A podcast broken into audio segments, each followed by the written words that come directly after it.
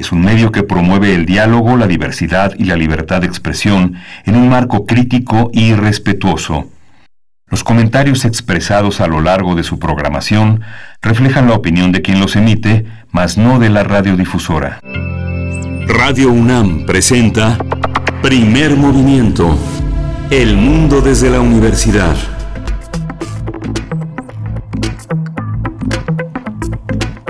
Queridos Radio Escuchas, muy buenos días, bienvenidos todos y todas a primer movimiento. Hoy es lunes 17 de agosto, son las 7 con 5 minutos de la mañana, hora del centro del país. Yo soy Berenice Camacho y les saludamos, les saludamos todo el equipo de este, de este programa, de este proyecto en esta mañana.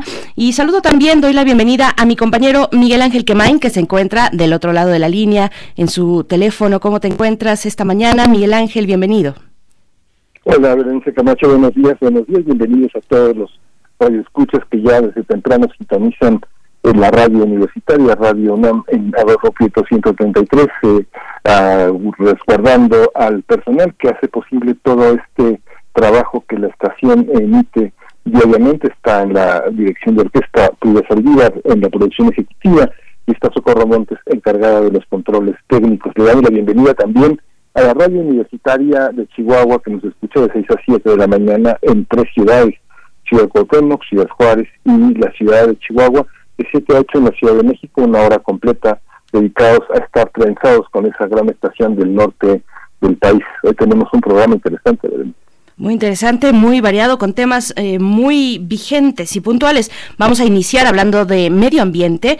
Eh, estaremos conversando en unos momentos más con el doctor Pedro Moctezuma Barragán, el es coordinador general del programa Investigación para la Sustentabilidad de la UAM. Es miembro del colectivo Agua para Todos. Y vamos a hablar precisamente del agua, un tema eh, fundamental en estos momentos y en cualquier otro, pero ahora que estamos en momentos de pandemia, pues se hace esencial que cada comunidad y cada casa y cada persona tenga el, acceso suficiente al agua, pues vamos a hablar de la Ley General de Aguas. Así es que, pues veremos cómo viene esta ley, qué reformas después de aquel cambio de timón, giro de timón en el 92 con la reforma precisamente a la Ley de Aguas. Pues bueno, vamos a ver de qué se trata en esta mañana con el doctor Pedro Moctezuma.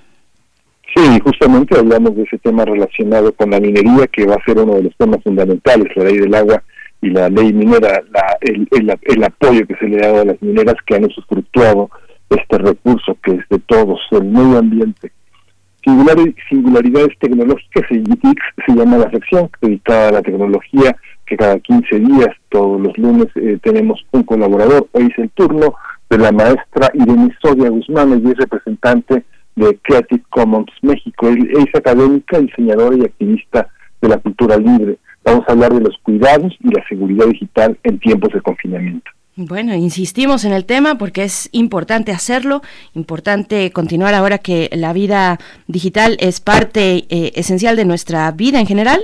Así es que bueno, estaremos hablando, abordando este tema en nuestra sección de tecnología. Para después, en nuestra segunda hora, en la nota nacional, vamos a hablar de un documento muy interesante. Ya lo verán ustedes, eh, este documento del grupo Nuevo Curso de Desarrollo que urge un cambio de la política económica y social ante la pandemia. Son eh, varios puntos muy interesantes. Vamos a conversarlos con Enrique Provencio, el es coordinador del proyecto Informe del Desarrollo en México en el Programa Universitario de Estudios del Desarrollo de la UNAM.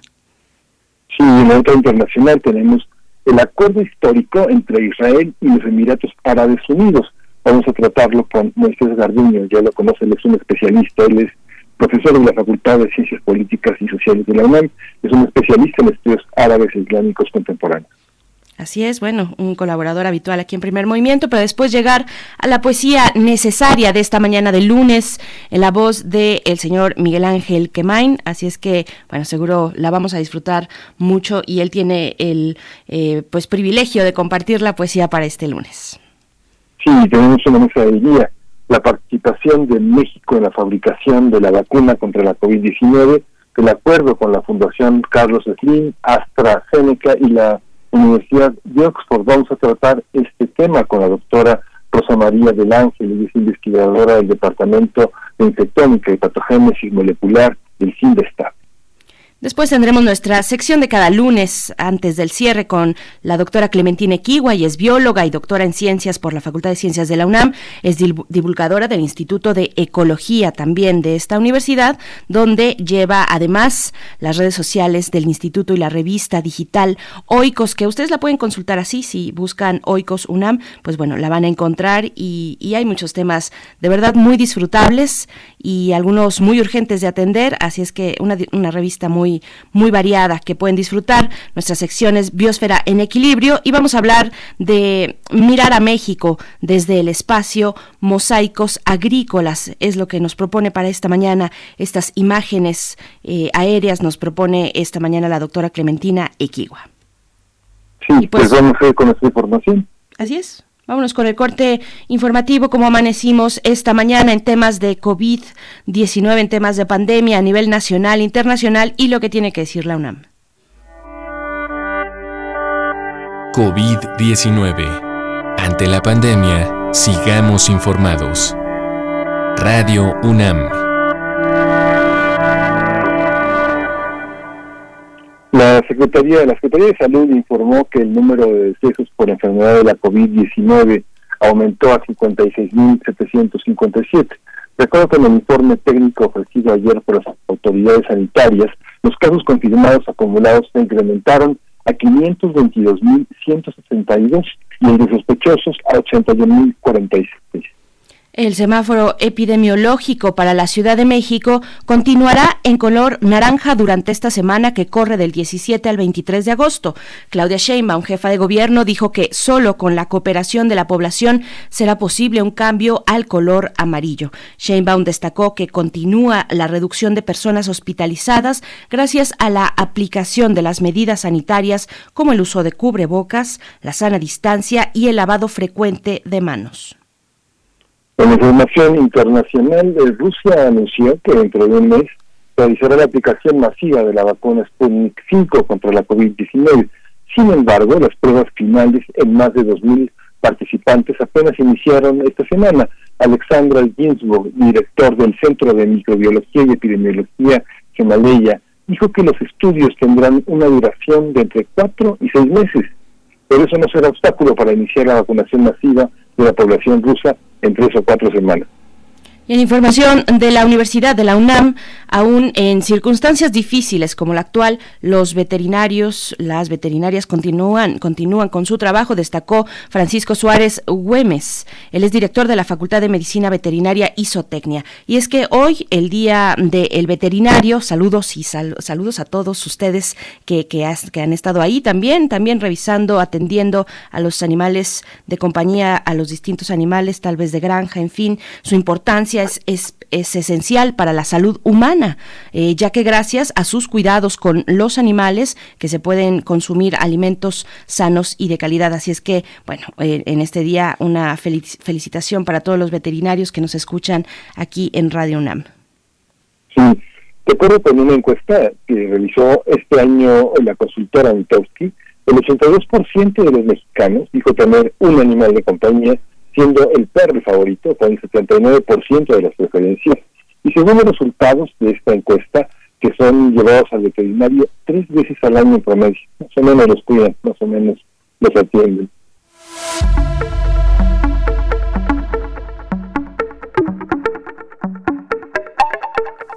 Y vamos con nuestras recomendaciones culturales para esta mañana de lunes. También hay cultura en lunes y también nos rescata la cultura los lunes. Bueno, en el marco del programa El sector cultural tras la pandemia, reflexiones críticas, la Cátedra Internacional Inés Amor en Gestión Cultural invita al foro El reto de las políticas culturales, sus modelos y sus perspectivas. Este foro se realizará el día de hoy, lunes 17 eh, de, de hoy hasta el jueves 20 de agosto de las 11 de la mañana al mediodía, a las 12.30.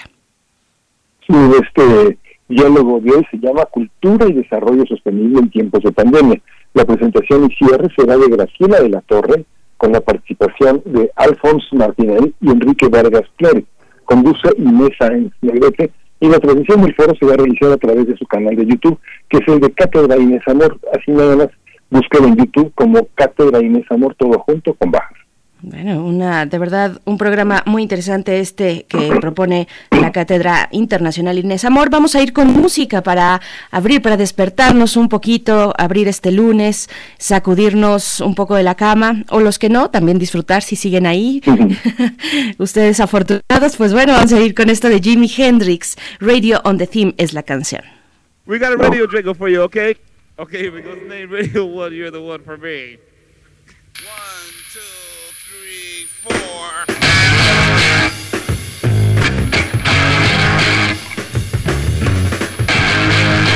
Radio One, you're the only one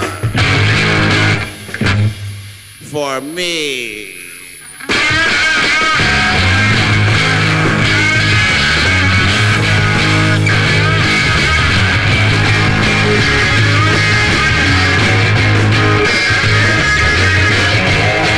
Just turn that dial, make your music worthwhile. Radio One, you stole my gal, but I love you just the same.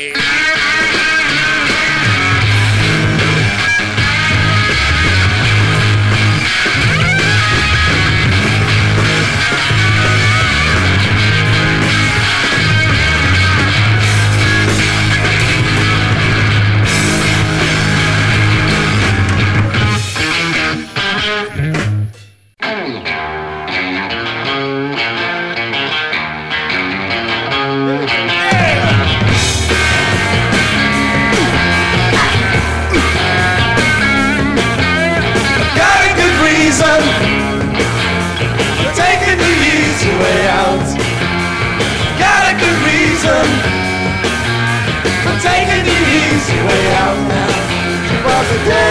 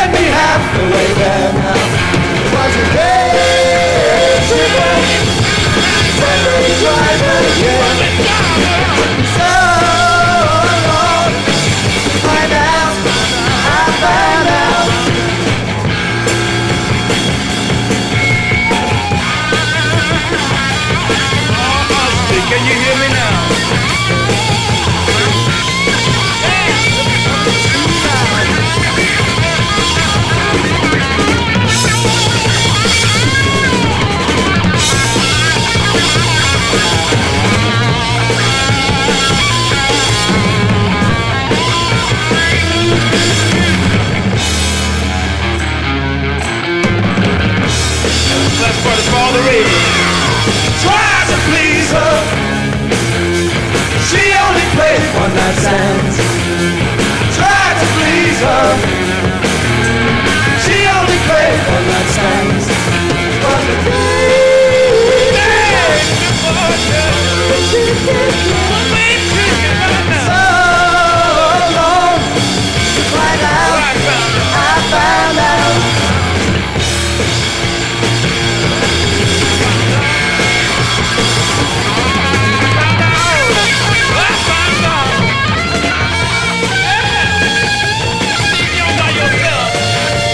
No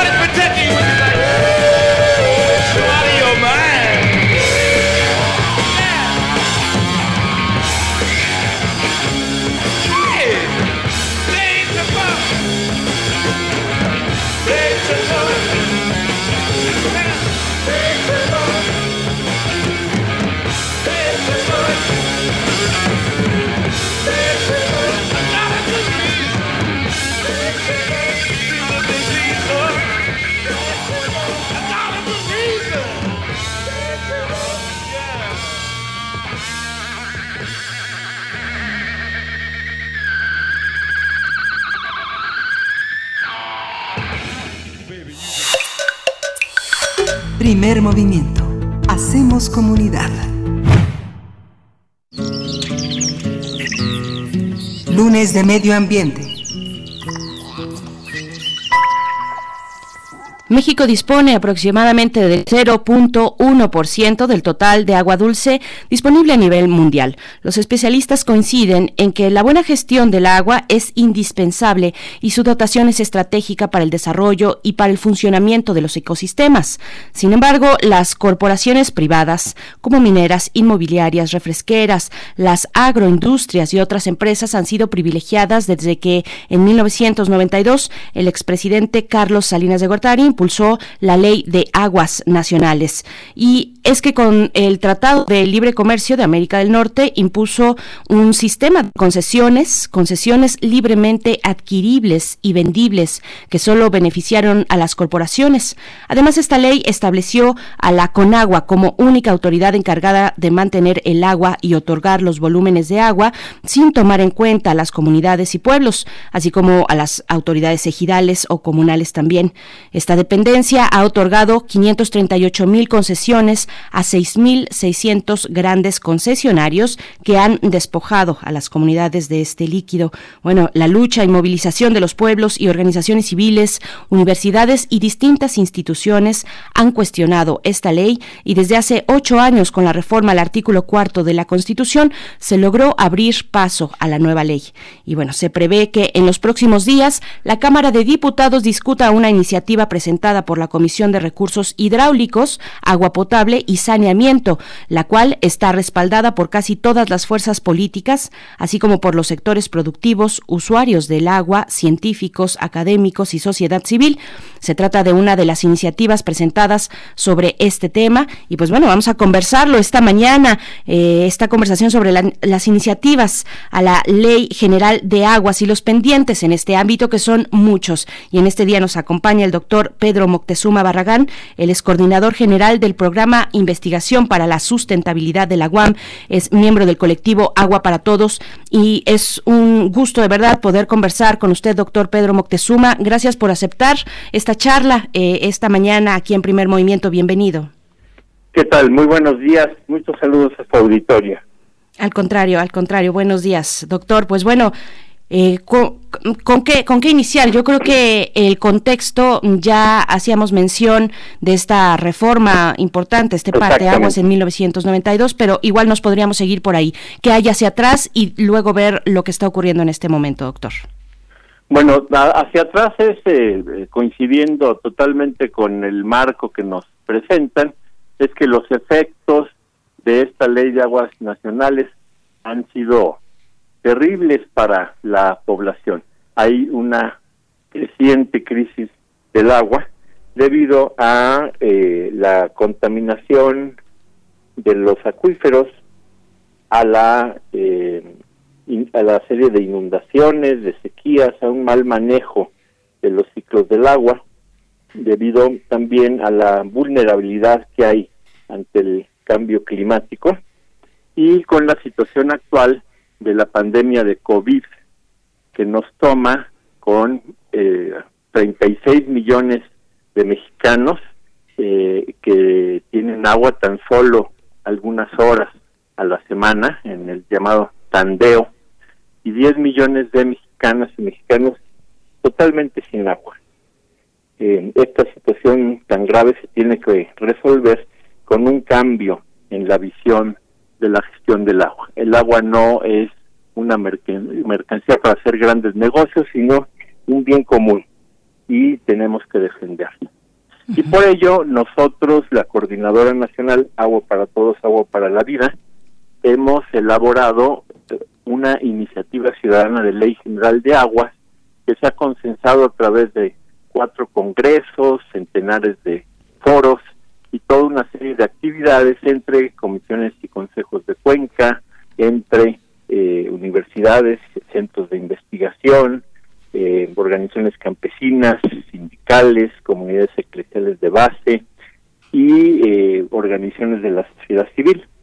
La única cuestión que, que me gustaría agregar a la última parte de su introducción es que la iniciativa ciudadana fue la primera en ser presentada el 4 de febrero pasado en la Cámara de Diputados con 198 mil firmas de respaldo, cumpliendo así con con la ley de participación ciudadana y cumpliendo con la constitución que plantea de una manera muy correcta que eh, la, la, reforma al artículo cuarto que usted mencionó del 8 de febrero de 2012, la gestión del agua tiene que ser equitativa y sustentable y contar además de con la participación de los tres niveles de gobierno, con la participación ciudadana.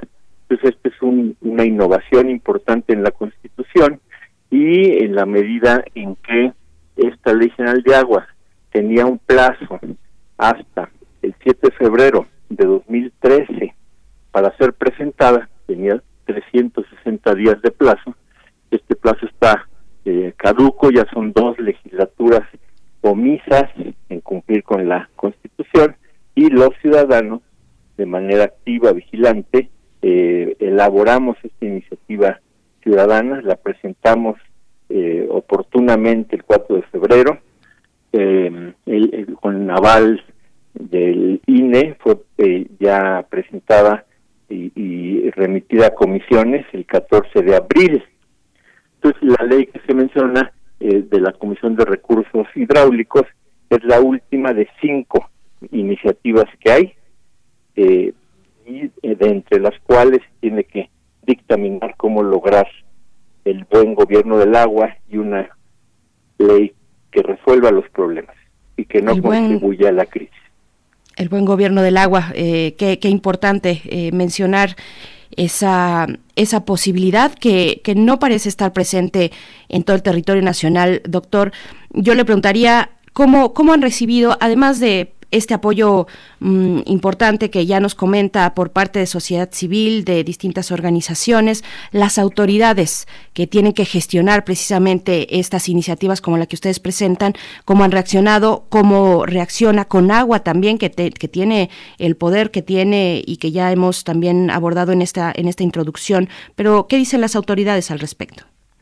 Bueno, eh, hemos contado con apoyos eh, dentro de la legislatura eh, de diversos partidos.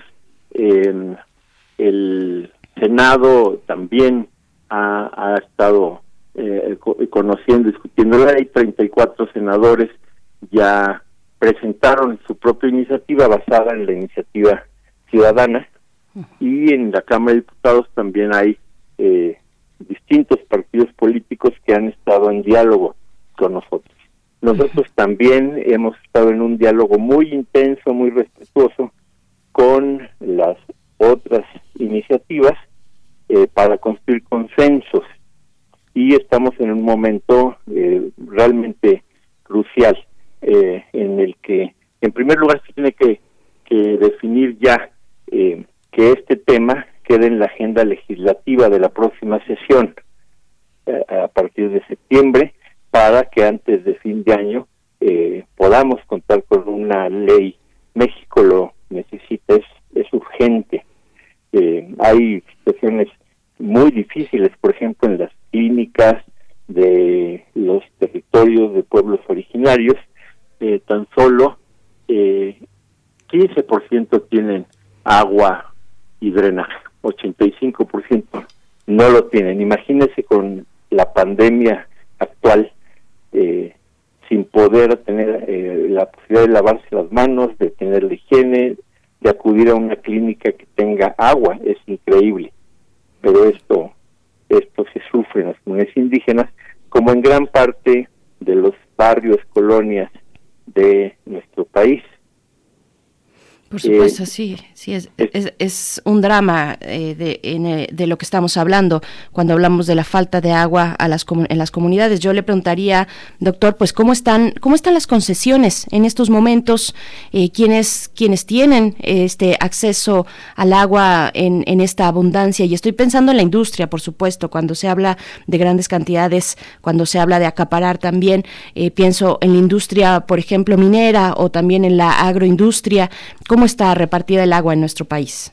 Efectivamente, eh, tenemos en, en, nuestro país algunos pocos millonarios del agua que tienen mega concesiones. Eh, las mineras en zona semidesértica, por ejemplo, eh, tienen acceso a decenas de millones de metros cúbicos y, cuando necesitan más aguas en un estudio lo han solicitado a Conagua y Conagua les autoriza más volúmenes, este es el caso de Gold Corp en Peñasquito, Zacatecas.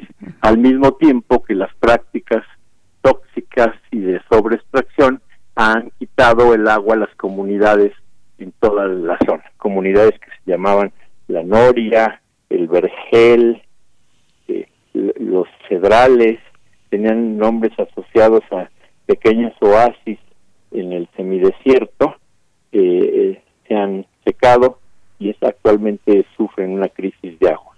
Mexicali, que llegó ayer a los 50 grados de temperatura, por ejemplo, eh, ha sufrido este este problema con la pretensión de instalar eh, la fábrica de cerveza para exportación, Constellation Brands, a la que el gobierno estatal le dotó de 20 millones de metros cúbicos de agua eh, sin eh, que la población de Mexicali cuente con el agua necesaria. Son situaciones verdaderamente increíbles de neocolonialismo en nuestro país, en donde se ha privilegiado intereses eh, extranjeros, extractivos, que no devuelven a la nación ningún resultado en donde el pretendido dotación de empleo eh, es un falso argumento porque son industrias mecanizadas y en donde no es prioridad cederle el agua a los grandes negocios.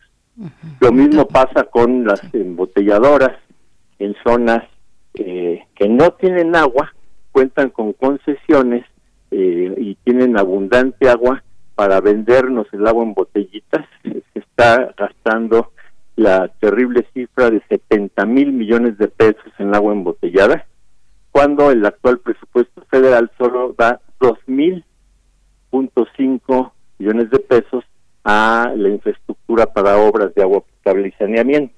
Entonces vivimos actualmente la misma inequidad y eh, tengo que decir que hay una inercia en la que está instalada con agua, que está anclada en la época salinista, eh, la época en que fue creada con agua y están creadas en prácticas de cara a los millonarios del agua y de espaldas a la población. Estamos, les recuerdo, conversando con el doctor Pedro Moctezuma Barragán, coordinador general del programa de investigación para la sustentabilidad en la UAM y también miembro de esto de este colectivo, esta coordinadora Agua para Todos, Agua para la Vida. Y una, una cuestión más, antes de pasar a los detalles de esta iniciativa que ustedes presentan, que se presenta por parte de sociedad civil, eh, ¿por, ¿por cuánto tiempo se estipula, doctor, que la ley bueno, ¿por cuánto tiempo estipula la ley o viene estipulado en la ley que puedan durar estas concesiones? Si, si no entiendo mal, estamos hablando de un plazo de 30 años. ¿Cómo están los tiempos cuando se trata de concesiones, de grandes concesiones del agua? Eh, precisamente la iniciativa de la Comisión de Recursos Hidráulicos está planteando todavía la posibilidad de estas concesiones hasta 30 años. Imagínese usted en el 2050 con la crisis que hay en el planeta, ¿cómo se le puede garantizar a las mineras, a las cerveceras, a los agroexportadores, eh, hasta el 2050 estas enormes dotaciones del agua, donde ya sabemos que el agua se está convirtiendo en un recurso escaso. Es increíble este la prioridad que se le da a la industria minera, por ejemplo, en la obtención de, agua ante una situación eh, de cambio climático, de pandemias y de crisis que no sabemos a dónde nos va a llevar en los próximos 10 años. La iniciativa ciudadana de Ley General de Aguas está planteando periodos más cortos, eh, dependiendo del, tipo de concesión, que eh, pueden ser hasta dos años automáticamente renovables en caso de que no haya violaciones a la ley, que no haya contaminación, que no haya eh, despilfarro del, del agua. Y, en el caso de que eh, una, concesión viole la ley, entonces la posibilidad de que haya consejos de aguas y cuencas democratizados que puedan extinguir estas concesiones eh, cuando son omisas a la ley. Precisamente se acaban de cumplir años, eh, seis años de este desastre en el río Sonora que, deja y todavía tiene, ¿no? Estas estas secuelas importantes. Eh, eh yo entonces que no se ha corregido el problema de la contaminación. En, ese punto nos encontramos. Y entonces, solamente para entender, doctor, estamos hablando de varias iniciativas que se presentan en el Congreso, que están próximas a su discusión para poder tener resolución durante este año. Estamos hablando de eso y estamos hablando de esta iniciativa particularmente que presenta Sociedad Civil. Y yo quisiera que nos comentara ahora sí los detalles de esta iniciativa, qué pretende cambiar, mm, de dónde venimos y hacia dónde podríamos ir de, en caso de aceptarse esta iniciativa, eh, cuáles son también aquellas eh, pues voluntades que se oponen, que se oponen, que deben ser muchas y muy poderosas cuando hablamos de los recursos naturales, pero díganoslo usted, usted por favor, doctor. Sí, como esta iniciativa pretende darle la vuelta a la situación y eh, gestionar el agua respetando los ciclos de la naturaleza. Eh, hay un gran consenso en la necesidad de respetar las aguas de los pueblos originarios el 25% de las aguas de nuestro país surgen en los pueblos originarios que tienen tradiciones de gestión no extractivista y que posibilitan entonces que los ejidos, las comunidades y las ciudades tengan agua.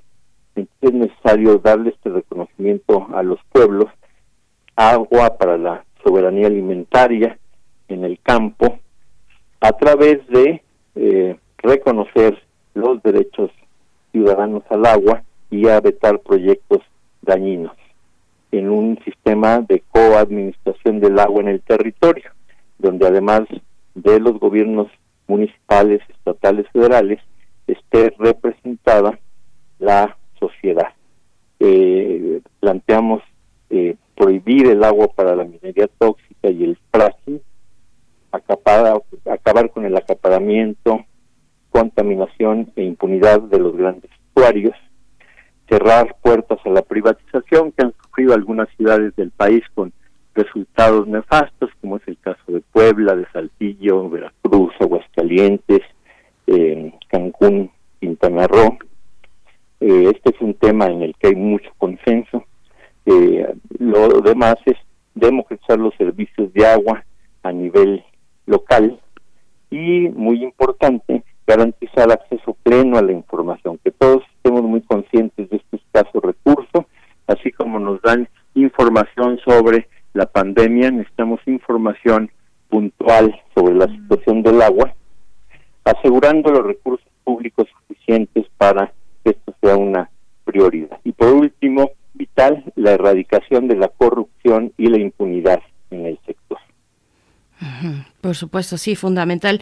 Bueno, tenemos aquí algunos comentarios eh, en, redes sociales que, que, le hacen precisamente, ahorita voy a ir con ellos, de entrada nos preguntan cómo, cómo se une uno, cómo nos unimos a, este esfuerzo y yo le preguntaría, doctor, pues cuáles son las posibilidades de que avance, ojalá que así sea, eh, de que avance una propuesta de ley como esta que están ustedes impulsando. ¿Hay voluntades al interior del Congreso para que esto pueda llevarse a cabo? ¿Dónde están también los eh, puntos más complejos, los nudos que podríamos encontrar eh, cuando se habla del, del debate legislativo para con esta ley, que bueno, es, eh, yo, yo uno pensaría, sin ser especialista para nada, que pueden ser muchos, que pueden ser varios, cuando se habla de, del recurso precisamente hidráulico. Claro, sí. Antes de esto eh, voy a comentar muy brevemente eh, que estamos planteando instancias e instrumentos que garanticen el derecho humano al agua. Dentro de las instancias que, que, hay que subrayar que proponemos son los consejos de agua y cuenca democratizados, 26 consejos a nivel nacional. Se plantea también que estos consejos elaboren planes rectores vinculantes y que efectivamente puedan opinar sobre derechos, asignaciones y concesiones para el acceso equitativo y sustentable. Se plantea también la creación de la Contraloría Social del Agua, 100% ciudadana, para precisamente buscar erradicar la corrupción y la impunidad. Y se plantean algunos instrumentos eh, como decretos de, estrés hídrico que puedan darse en las cuencas hay 115 en el país en donde hay una, una crisis del agua y en esta medida que se pueda eh, evitar eh, sobreconcesionar y este que los eh, decretos de impacto ambiental sean discutidos por los consejos. Actualmente el manifiesto de impacto ambiental lo presenta la empresa a su conveniencia. Y por último, una defensoría del agua eh, que pueda ser financiada con recursos públicos para asesorar a las comunidades que no tienen agua. Se plantea una organización desde abajo, una organización en las microcuencas, en las comunidades, en los barrios, en las colonias. Y ahora para entrar ya en el tema de la legislación, eh, quisiera comentar que ha habido una gran receptividad a estas propuestas eh, dentro del legislativo, eh, dentro del ejecutivo, hemos logrado eco y sin embargo, como usted señala, pues se va a abrir un debate pronto en la medida en que hay grandes intereses que no quieren aceptar la necesidad de cambiar, que lo que quieren es posponer indefinidamente que contemos con una agua eh, de calidad para todos y eh, están buscando que después de siete años de morosidad para resolver el problema se siga posponiendo en la agenda legislativa este tema. Otra línea de defensa de los grandes intereses es eh, buscar simplemente reformar la ley de aguas nacionales en contra de lo que dice la Constitución de crear una nueva ley general de aguas. También se está buscando eh, plantear eh, cosas tan ridículas como la inconstitucionalidad de las iniciativas que se han presentado eh, todo esto para generar eh, temor en el público acerca de del debate. Em, otro de los grandes problemas que se tienen es eh, el que estas fuerzas eh, están vinculadas a políticos que no están sirviendo a sus distritos, a sus estados, al pueblo de México, sino que se están sirviendo de eh, su posición para negociar y obtener lucro, como ya se ha estado viendo en los periódicos, que ha sido una práctica tradicional de los partidos políticos. Y estos políticos se meten en los debates con agendas escondidas y actúan eh, eh, dándole un juego muy cerrado, muy opaco a los debates, haciendo los debates simbólicamente eh, y en el momento en que se redacta la versión final de la del dictamen de la iniciativa de ley llegan los duendes en la madrugada y meten artículos y incluyen cuestiones que no estaban consensadas por los propios legisladores. Legisladores que, que trabajan a espaldas de sus propios colegas diputados para eh, empujar su agenda. Y por otro lado, la pasividad de eh, algunos ciudadanos, de algunos legisladores, eh, de algunos gobernantes que no están viendo la urgencia de este problema. Entonces, en los últimos meses ha habido un proceso muy intenso, muy abierto, para lograr destrabar estos vicios. Y lo que estamos planteando para el debate de la Ley General de Aguas es que haya un proceso de parlamento abierto. Esto quiere decir que participen desde el principio las dos cámaras, la Cámara de Diputados, que es la Cámara de Origen, eh, que tiene ya esta comisión a través de la Comisión de Recursos Hidráulicos, Agua Potable y Saneamiento, y de la Comisión de Medio Ambiente, son las responsables de dictaminar por la Cámara de Diputados. En el caso del Senado, los responsables de dictaminar es la Comisión de Recursos Hidráulicos y la Comisión de Asuntos Legislativos 2. Mm. Estas comisiones estamos proponiendo que puedan empezar a trabajar y ya hay ese ambiente, ya hay ese inicio de, diálogo y estamos proponiendo una dinámica de parlamento abierto.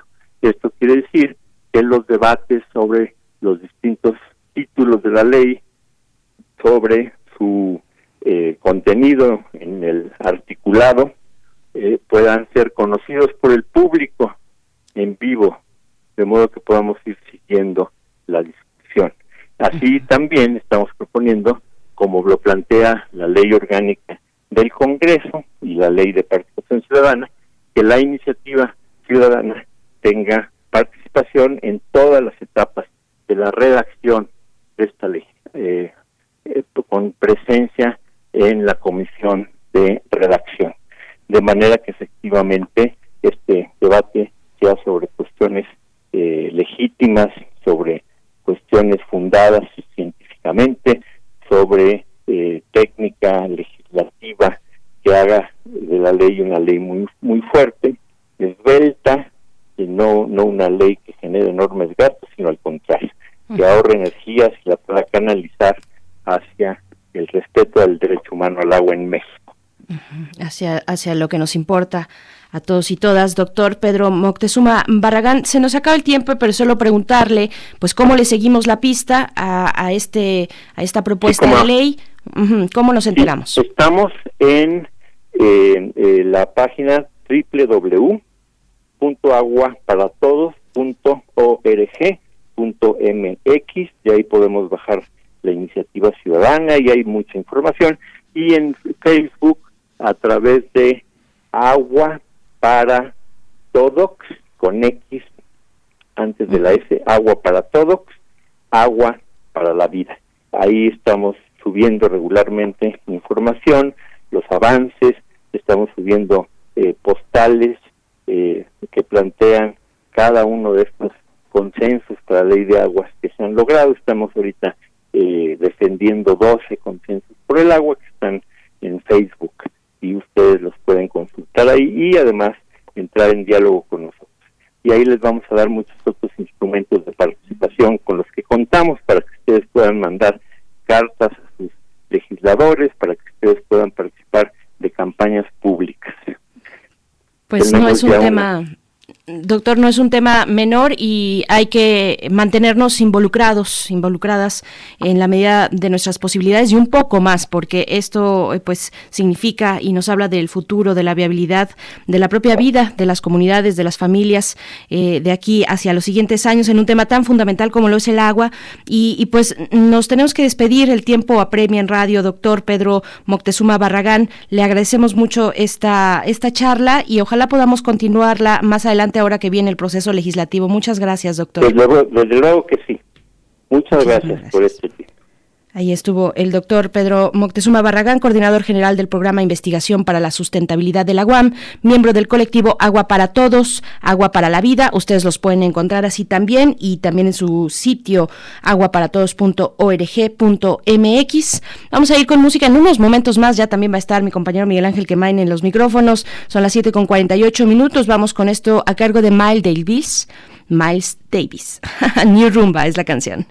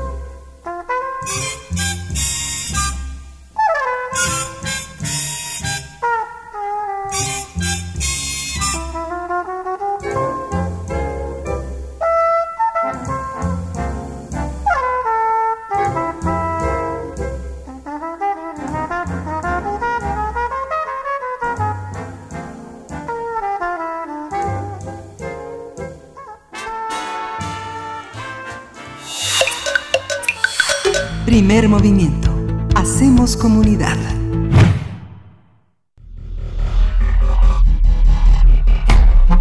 Singularidades tecnológicas y TICs.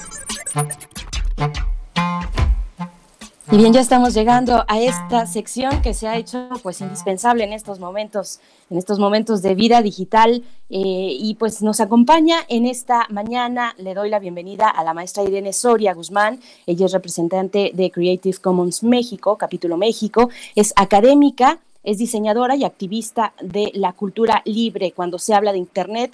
Y bueno, nos va a estar acompañando en algunas sesiones de esta sección y hoy nos hablará de los cuidados y la seguridad digital en tiempos de confinamiento. Así es que, maestra Irene Soria, bienvenida. Estamos aquí saludándote. Miguel Ángel Quemán y Berenice Camacho, ¿cómo estás? Hola, ¿qué tal? Muy buenos días, Berenice. Hola, Miguel Ángel. Y también Hola, Irene, buenos días. Que nos escucha el público también, muy buenos días. Gracias, gracias, muchas gracias. Gracias, Irene. Pues cuéntanos, por favor, los cuidados y la seguridad digital en estos tiempos de pandemia y confinamiento.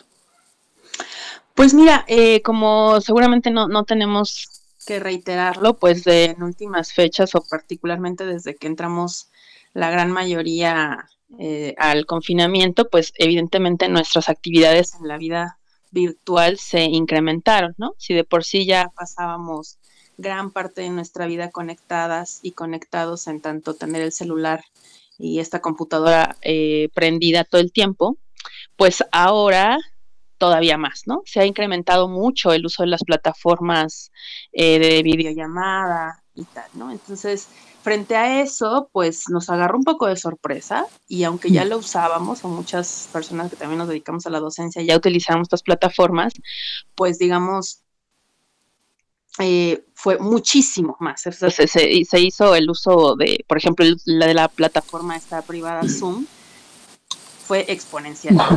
Entonces, un poco lo que, lo que decimos que eh, pensemos cuando estamos en estas plataformas y hablar de cuidados, no solamente de seguridad digital, sino de cuidado y autocuidado, es tomar conciencia de estas prácticas. ¿No? Porque de pronto lo hacemos sin mucha conciencia de qué está pasando en el mundo virtual, saber que el espacio, que Internet es un espacio, ¿no? Que no nada más es una herramienta, sino que es un espacio, yo, siempre decimos, un espacio que se habita y que se construye. Entonces, tomar conciencia de las prácticas es un primer paso para hablar de seguridad y de cuidados digitales. Claro, sí, tomar conciencia que, que, yo creo que ahí, eh, en este punto, la pandemia también nos ha ayudado para precisamente tomar en cuenta esa situación. Estamos en un espacio y estamos eh, conviviendo en ese espacio que es el digital. ¿Qué tendríamos que tomar en cuenta, eh, maestra Irene? Mira, por un lado, primero tomar en cuenta que las plataformas que yo, yo, lo diría en dos ejes rápidos. Ajá, sí, claro que sí y, después de este te daría como recomendaciones puntuales operativas, digamos, ¿no? Me parece que tomar en cuenta las, las prácticas que realizamos es, bueno, es, fundamental. Yo diría, por un lado, también tomar en consideración que lo que estamos utilizando, las plataformas que estamos utilizando son, eh, vamos, de alguna manera eh, son privadas, es decir, pertenecen la gran mayoría a empresas privadas y que estas empresas privadas tienen computadoras, digamos, los famosos servidores donde se almacenan nuestros datos. Entonces, literalmente, cuando nosotras y nosotros estamos eh, este, haciendo una videollamada o, compartiendo datos en las plataformas virtuales este, de redes sociodigitales como Facebook, Twitter y demás, estamos poniendo nuestros datos literalmente en la computadora de alguien más, ¿no? Que claro, puede ser una empresa, algunas de ellas son confiables, algunas menos, qué sé yo, pero tener esa conciencia, tener, o tener esa, esa, esa idea en la cabeza también es, es iniciar con la recomendación. Y lo segundo, también tomar en cuenta que mucho de lo que ponemos en nuestras redes sociodigitales, pues prácticamente se va a lo que le decimos un poco en juego la selva digital, ¿no? Cuando tú le das enter, cuando tú le das enviar, cuando tú subes ese meme, esa foto, de alguna manera ya estás perdiendo eh, en gran medida el control de lo que está pasando con esa información. Entonces, en ese sentido, más que temer, ¿no? O volvernos tecnofóbicos, es decir, ok, tomo esa conciencia y cuál sería la recomendación, pues pensar frente a ello qué es lo que quiero que esté eh, en, la las computadoras de alguien más si no tengo problema, ¿no? En ello. Y si no, pues de pronto buscar quizá algunas otras plataformas que nos permitan algún tipo más de privacidad. Pero digamos, de principio, tomar esa conciencia me parece que es fundamental, ¿no? Irene, ¿cuáles, ¿cuáles serían los niveles de eh, en, en, esta nueva seguridad digital, en este nuevo acceso? Porque, no sé, por ejemplo, en mi caso yo ya tengo cuatro cuentas de email distintas institucionales a partir de la, de la plataforma de Google, ¿no? Incluso al interior de la propia UNAM, este, si, si formas parte de un claustro de profesores en una facultad y en otro, cambia la cuenta de correo y los enlaces a través de Meet, por ejemplo. ¿Cómo privilegiar, cómo entender cómo una empresa privada que le daba un servicio gratuito a, millones de usuarios, ahora se convierte en el enlace prioritario de millones de usuarios privados que comparten su mail solamente en espacios en los que no entra ningún otro ningún otro colega ni ningún otro usuario. ¿Cómo entenderlo desde el punto de vista de la educación? ¿Qué nos espera ahí? Sí, ese, ese Miguel Ángel es, es un temazo y ha sido como muchos temas, ha sido parte de un gran debate porque pues ahí se ponen en entredicho muchas cosas. O sea, particularmente la plataforma de Google pues tiene mucha, eh, digamos, tiene mucha credibilidad y tiene mucha eh, Sí, digamos que tiene evidentemente muchos mecanismos de seguridad, es una empresa muy grande, ¿no? Sin embargo, no debemos olvidar un poco lo que mencionaba yo al principio, ¿no? O sea, pensar, de pronto son cosas que no siempre pensamos, saber que ese nivel al que te refieres, que tiene que ver también con el... con, con no olvidar, digamos, que se trata de un software como servicio, es decir, es un servicio que nos ofrece una empresa efectivamente bastante grande, pero que al final de cuentas no sabremos exactamente, porque el código, digamos, con el que están hechas gran parte de, estas, de estos servicios, el, para no complicar demasiado, la, la, receta de cocina, digamos, en la que tienen especificados todos estos servicios, no la conocemos a ciencia cierta porque es un código cerrado. Entonces no podemos escrutinarlo, no sé, este, científicos de la UNAM no podrían revisar exactamente qué es lo que está haciendo ese código. Entonces, cuando de pronto las personas, sobre todo, pues bueno, ahí, ahí me conecto contigo en el caso de la docencia, tenemos varias cuentas de correo electrónico, pues hay que saber que estamos, pues sí, diversificando nuestro, nuestra, este, mm, eh, avatar digital, digamos, pero sigue estando conectado si es que tenemos diferentes cuentas en una sola empresa. Aquí no sé si soy clara.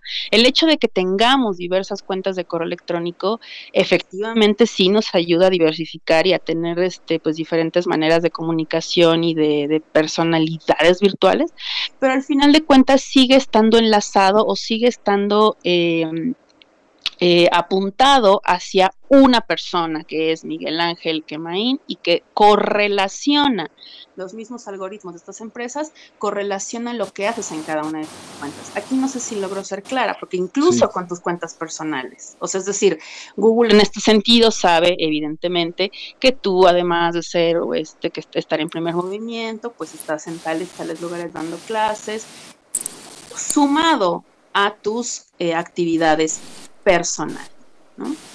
Entonces, dígame, dígame. Sí, estamos, estamos ya a punto, bueno, ya despidiéndonos de hecho de la Radio Universidad de Chihuahua, les decimos adiós, si es que ya entran allá en su programación eh, habitual posterior a, nosotros. Muchas gracias por escucharnos. Seguimos un minutito contigo, maestra Irene Soria, para que nos des algunas recomendaciones en lo que queda de este breve tiempo.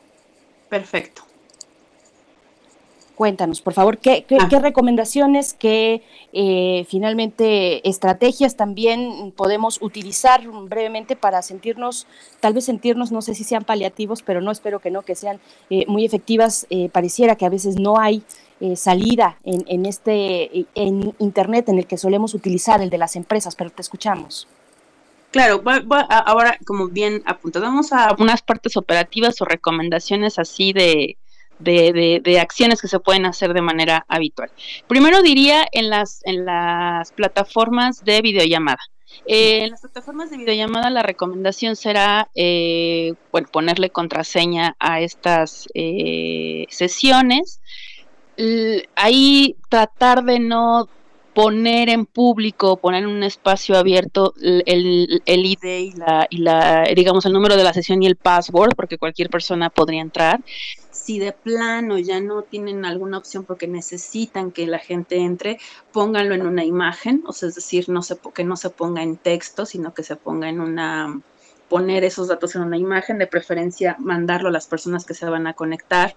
Y si se espera muchísima gente, a lo mejor conviene hacer transmisiones. Muchas de estas plataformas permiten transmitir a Facebook o a, YouTube, ¿no? Es en el caso como del otro nivel de seguridad, que es también a nivel como usuario o de cuidados de usuario. En el caso, por ejemplo, de algunas otras plataformas como Facebook, Twitter y demás, las recomendaciones de siempre que han sido tener la contraseña, cambiar la contraseña cada tanto, que sea alfanumérica con algunos signos también, eh, y sobre todo que el público sepa que hay maneras efectivamente de tapar un poco toda esta comunicación de datos hacia las empresas. Eh, hay unos, hay unos eh, navegadores como, como Mozilla Firefox que tienen muchos implementos de seguridad y de cuidados en su navegador.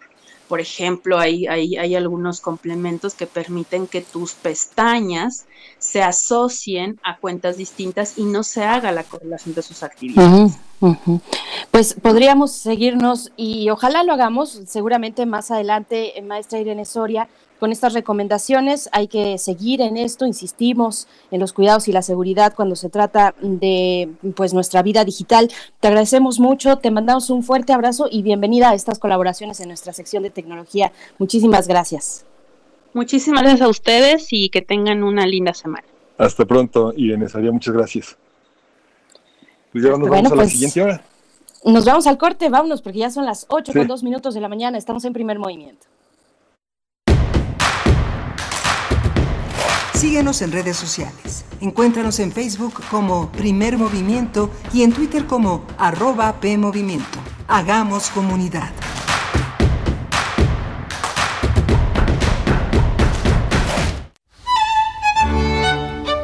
En la imaginación surgen las notas que quedan escritas para siempre en una partitura.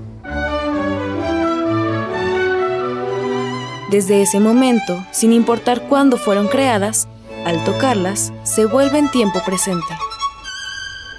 Muchos instrumentos se juntarán en el mismo espacio y a una señal nacerá la pieza que entrará por tus oídos. Súmate a la experiencia de revivir la música. Escucha a la OFUNAM todos los domingos a las 12 horas por el 96.1 de FM. Radio UNAM, Experiencia Sonora. ¿Iniciaste a beber con tus amigas como si fuera un juego y después llegó la embriaguez? ¿Ahora tienes poco control? Sin recordar todo lo que pasó el día anterior, puedes estar padeciendo una terrible enfermedad. Mayor información al 5705-5802. Lada sin costo 800-561-3368. Para evitar más contagios. ¿Nada? Nada. ¿Te llamaron? En Movimiento Ciudadano sabemos que es vital para las y los mexicanos tener un ingreso seguro. Tranquila, mi amor. Pronto vamos a salir de esto. Por eso proponemos un apoyo para que por tres meses recibas un total de 11 mil pesos si perdiste tu trabajo o tus ingresos se redujeron por la pandemia. Movimiento Ciudadano. En esta nueva normalidad, vivamos la cultura. Acompáñanos a explorar, conocer y difundir las lenguas indígenas a través de cómics e historietas. Sigue la edición virtual de la Feria de las Lenguas Indígenas FLIN 2020, porque las lenguas son cultura, son conocimiento, son modos de vida, ni una lengua menos. Habrá actividades culturales, académicas, talleres, gastronomía, artesanía y mucho más. Consulta las actividades www.go.mx diagonal inali, Instituto Nacional de Lenguas Indígenas, Secretaría de Cultura. Gobierno de México. La ciencia que somos. La ciencia que somos. Iberoamérica al aire. Descubre la ciencia que está presente en tu día a día a través de cápsulas, reportajes, entrevistas y reportes en vivo. Viernes de 10 a 11 horas por el 96.1 FM. La ciencia que somos. Iberoamérica al aire. Una coproducción de Radio UNAM y las direcciones de divulgación de la ciencia y de las humanidades.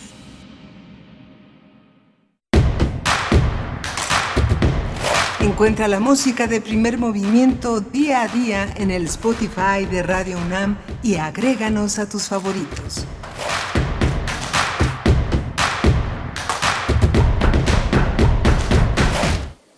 Muy buenos días, ya estamos de vuelta en primer movimiento. Bienvenidos, bienvenidas a esta segunda hora eh, hoy que es lunes, lunes 17 de agosto de 2020, son las 8 con 5 minutos de la mañana, hora del centro del país. Estamos eh, Miguel Ángel Quemain, mi compañero al micrófono del otro lado de la línea, pues un poquito intermitente, pero estarás en la medida de lo posible en nuestros enlaces y conversaciones durante esta mañana. Miguel Ángel, ¿cómo estás? Hola, Berenice Camacho, buenos días, buenos días a todos nuestros radioescuchas. Bienvenidos los de la radio universitaria en San Nicolás de Hidalgo, la Universidad Nicolaita, esta radio poderosa que con la que nos enlazamos en Morelia, Michoacán, pero que se escucha pues en todo el orbe que alcance y se interese por estas frecuencias universitarias que de 8 a 9 de la mañana pues van a estar con, con nosotros. Hoy tenemos también en esta segunda hora de primer movimiento un trabajo muy importante en el que un grupo de científicos sociales están asociados. Es el documento del Grupo Nuevo Curso de Desarrollo que urge un cambio de la política económica y social ante la pandemia. Este especialista, Enrique Provencio, que coordina el proyecto Informe del Desarrollo en México en el Programa Universitario de Estudios y Desarrollo de la UNAM, es quien expone en esta mañana Toda, todo este conjunto de ideas que, ponemos a su consideración para enfrentar toda esta, toda esta pandemia que ha modificado hábitos, pero que también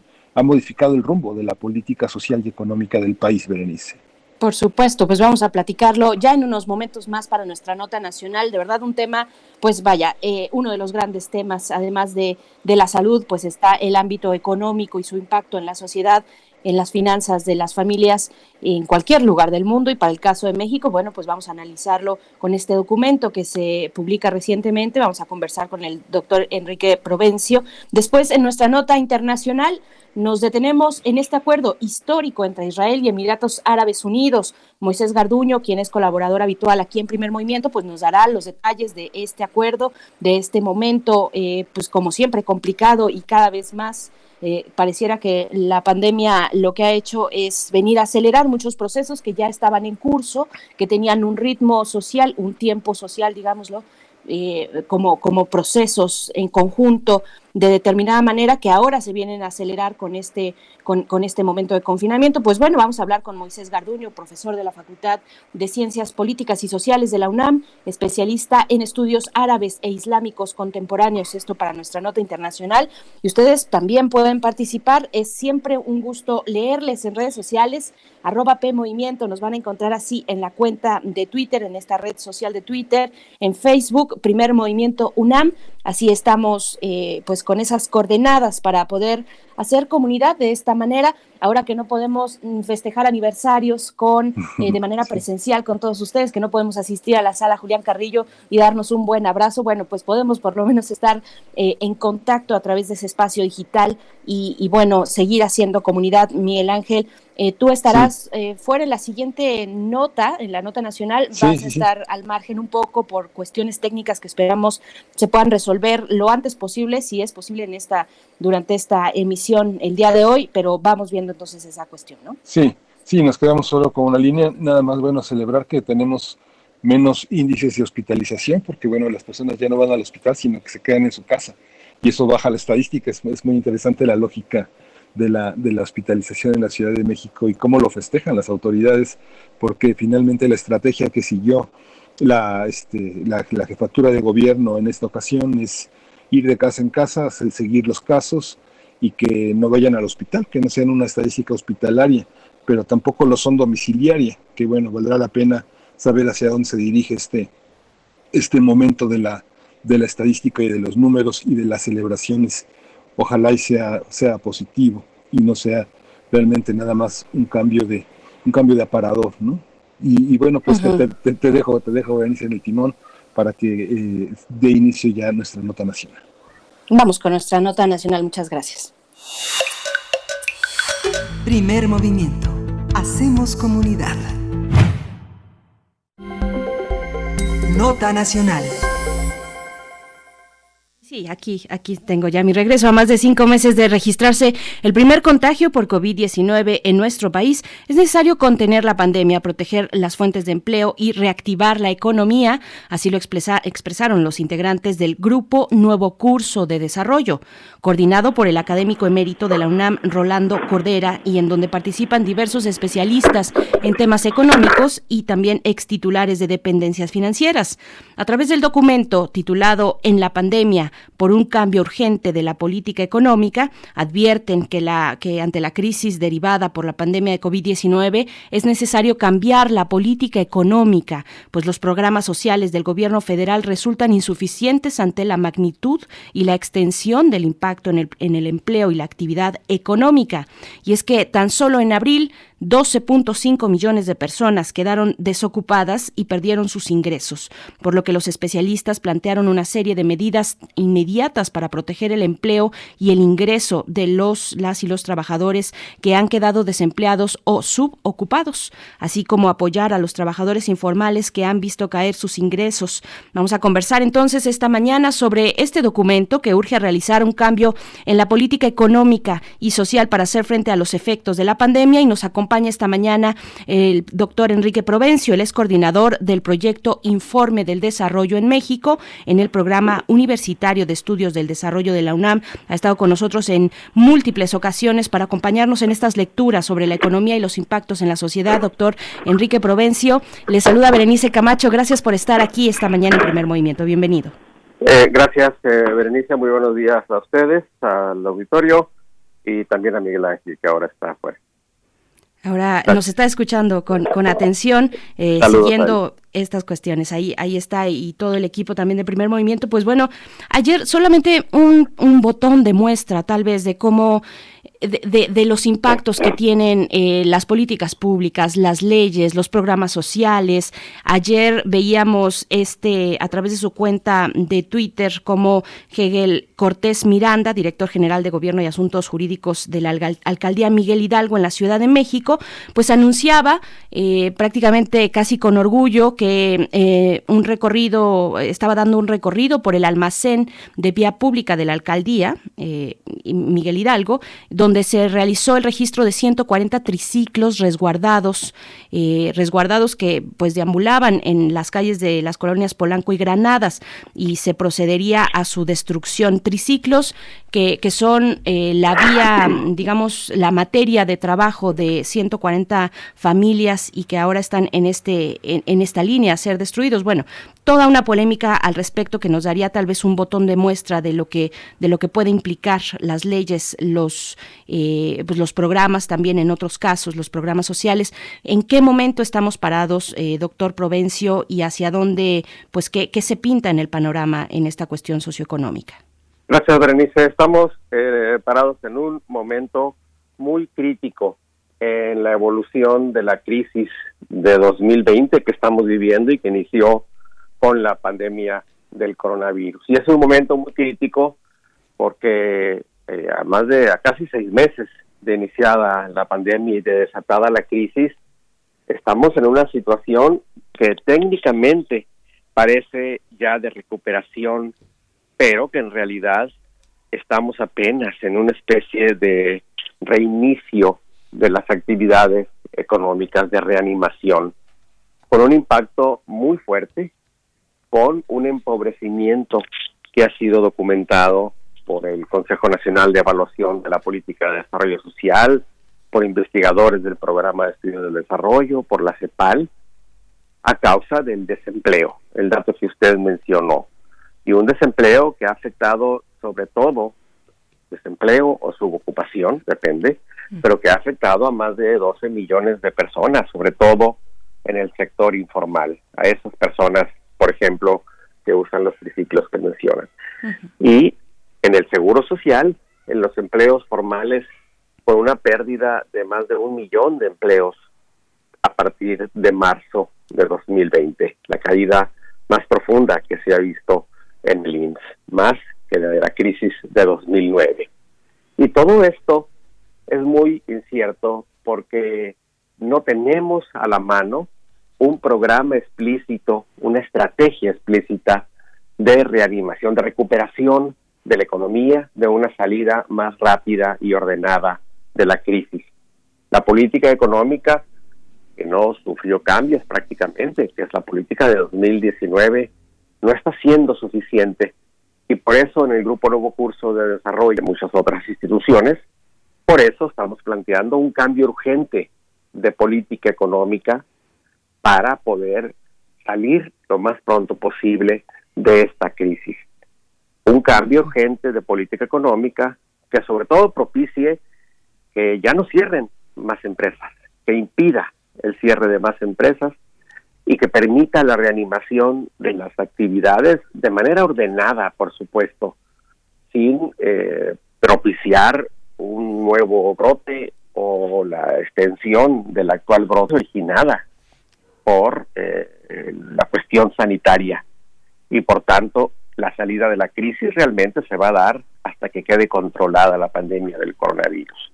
Y por eso decimos, la principal prioridad debe ser seguir fortaleciendo a la salud, destinando más recursos para el equipamiento, apoyando más a las y los trabajadores del sector salud.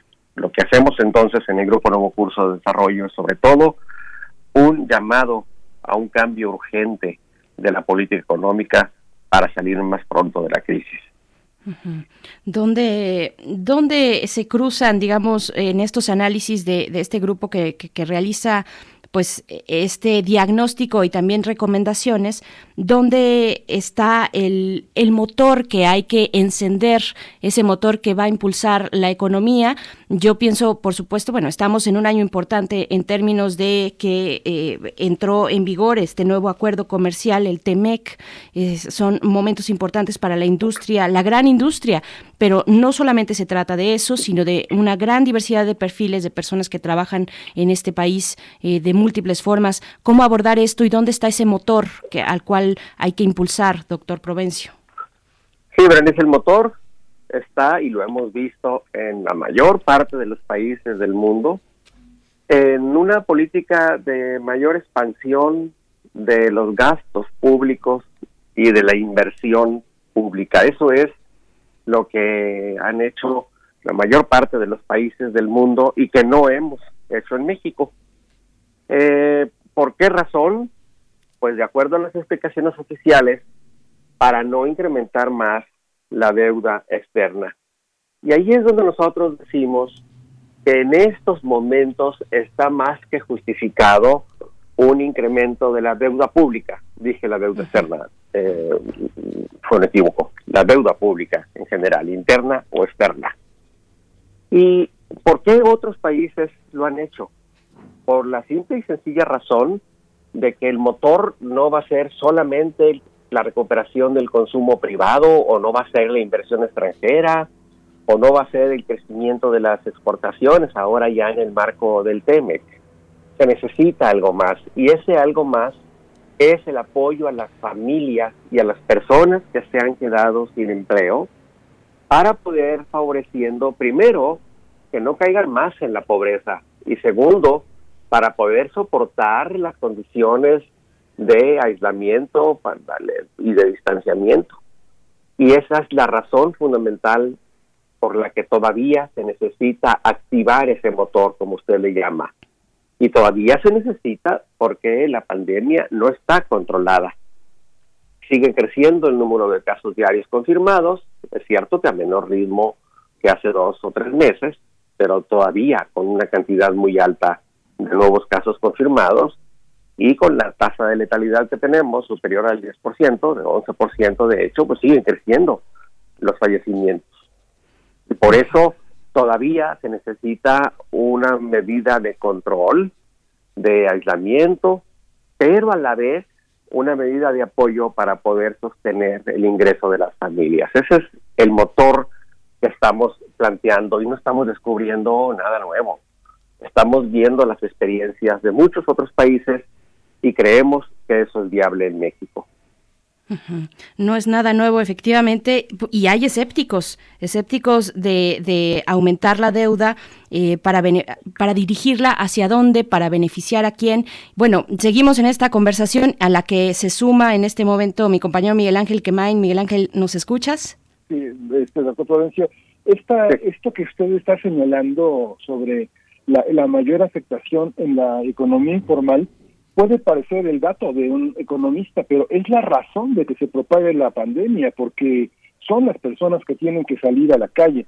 Y este, este, esta, este, este, este punto, este puntualización en el documento de tener una economía incluyente y sustentable que solo puede surgir como un amplio pacto entre las fuerzas políticas y sociales, es el desafío de este gobierno, darle voz a esta economía informal con una representación social incluyente.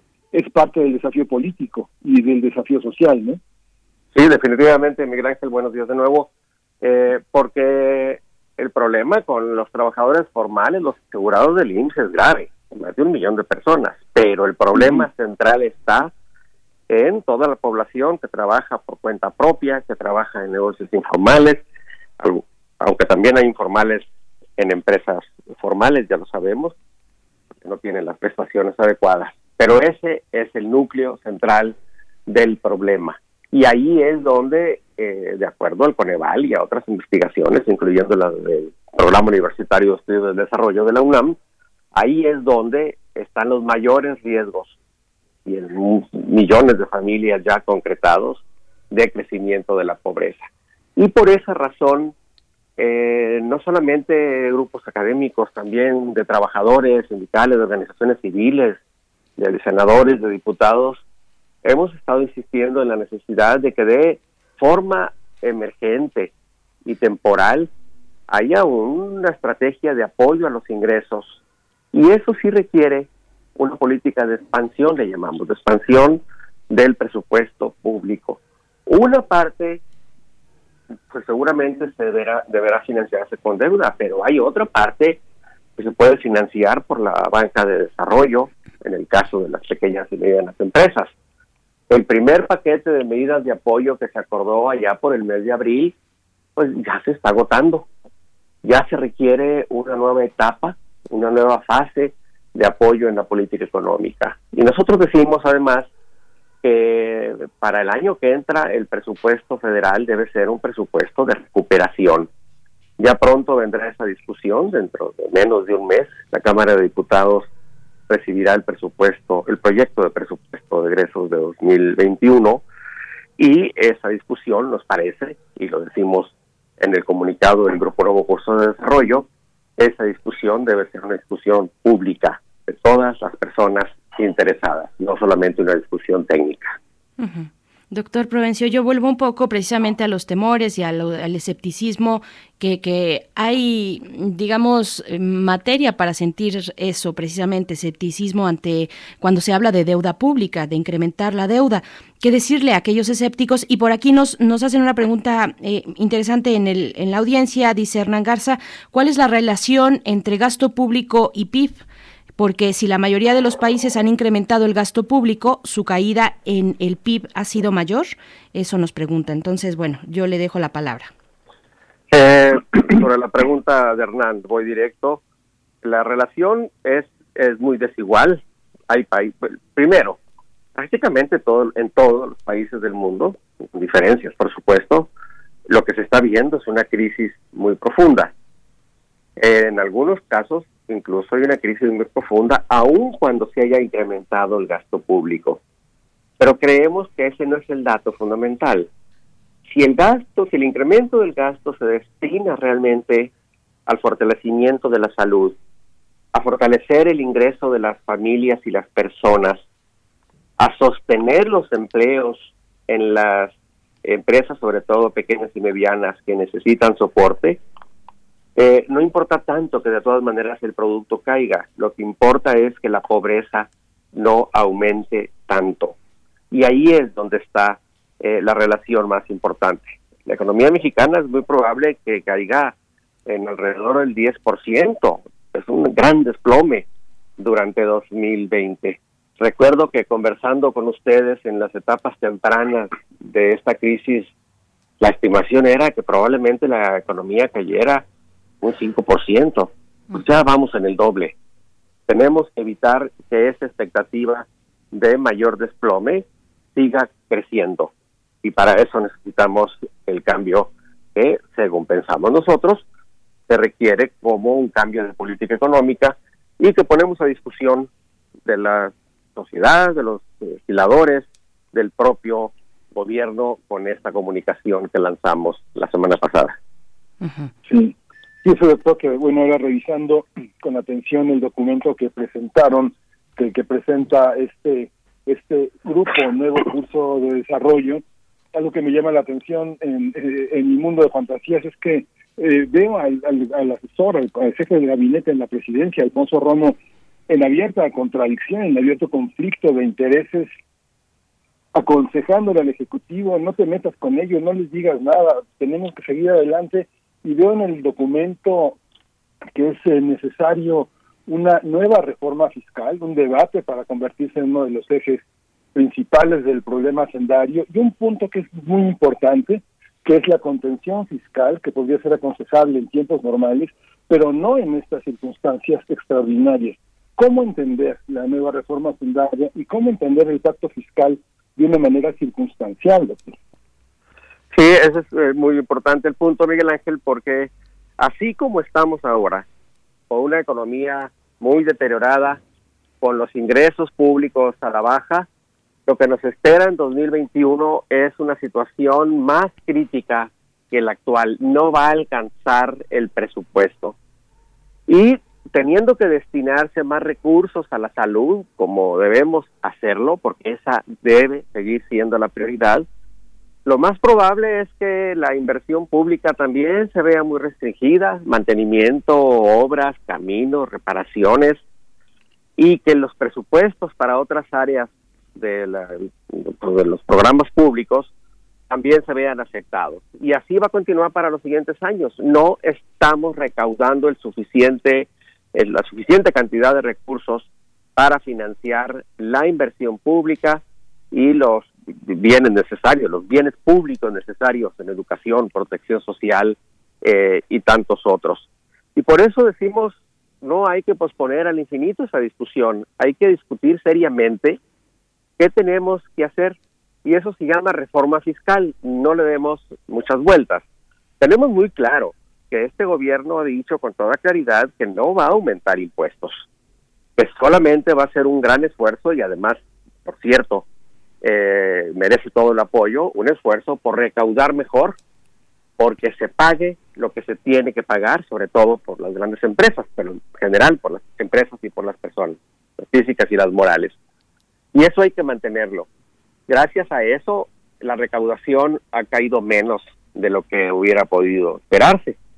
Pero eso ya está dando el resultado y lo más probable es que para el año que entra, pues por más eficiencia tributaria, ya no aumenten mucho los recursos públicos. Por eso creemos no hay que posponer esa discusión, hay que hacerlo ya, ahora en el siguiente periodo ordinario de sesiones del Congreso de la Unión. Y para eso creemos que hay que prepararse, sobre todo ahora que eh, varios gobernadores están insistiendo en que el gobierno federal les aporte más recursos y eso puede cobijar a los estados más rezagados del país. ¿Qué medidas, eh, doctor, en, cuando hablamos de, en términos fiscales, qué medidas y qué esfuerzos fiscales emergentes son necesarios discutir en estos momentos y ya con la urgencia que tenemos encima, verdad? Antes de que, pues, de que efectivamente lleguemos a ese panorama mm, que, nos está mencionando, ¿cómo, cómo hacerlo, cómo entenderlo? Hay varias. La primera de ellas eh, no es de reforma fiscal, ya lo he comentado y está dicho en nuestro documento, es eh, ni modo, vamos a necesitar más financiamiento y más endeudamiento para los últimos meses de 2020 y para 2021. Luego hay una serie de medidas que son muy importantes que ya está emprendiendo el, gobierno mexicano y el SAT para la eficiencia tributaria, recaudar, evitar la, evasión sobre todo y las otras formas eh, de eludir impuestos.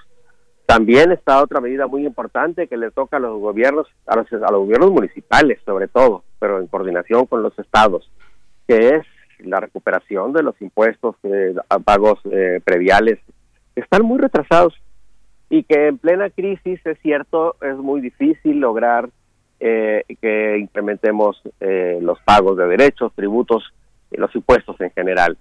Después va a ser necesario, ya cuando la peor fase de la crisis eh, quede atrás, eh, repensar la estructura de pagos y hacer más progresivo el pago, sobre todo del impuesto eh, sobre, sobre la renta. Es decir, hay un menú de, de acciones que ya han sido estudiadas y que es lo que o- tantos otros países del mundo han logrado hacer. México sigue siendo de los países que menos eh, tributa y esa es una realidad, incluso si nos comparamos con América Latina, no solamente si nos comparamos con los países más desarrollados. Por eso decimos, hay que discutirlo ya.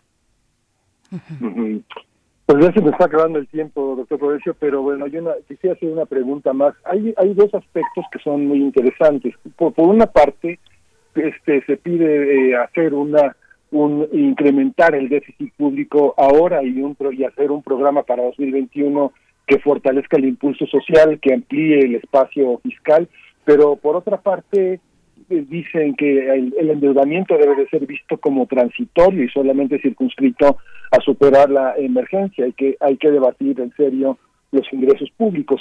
Esta política frente a la crisis económica no no no, será vista desde el gobierno federal como un riesgo de, de- de bajar votos, no no es una medida difícil, no es una medida pues realmente de sacrificio político, doctor. Efectivamente, estamos hablando de 2021, el año de las elecciones intermedias, y el cálculo político sin duda va a pesar.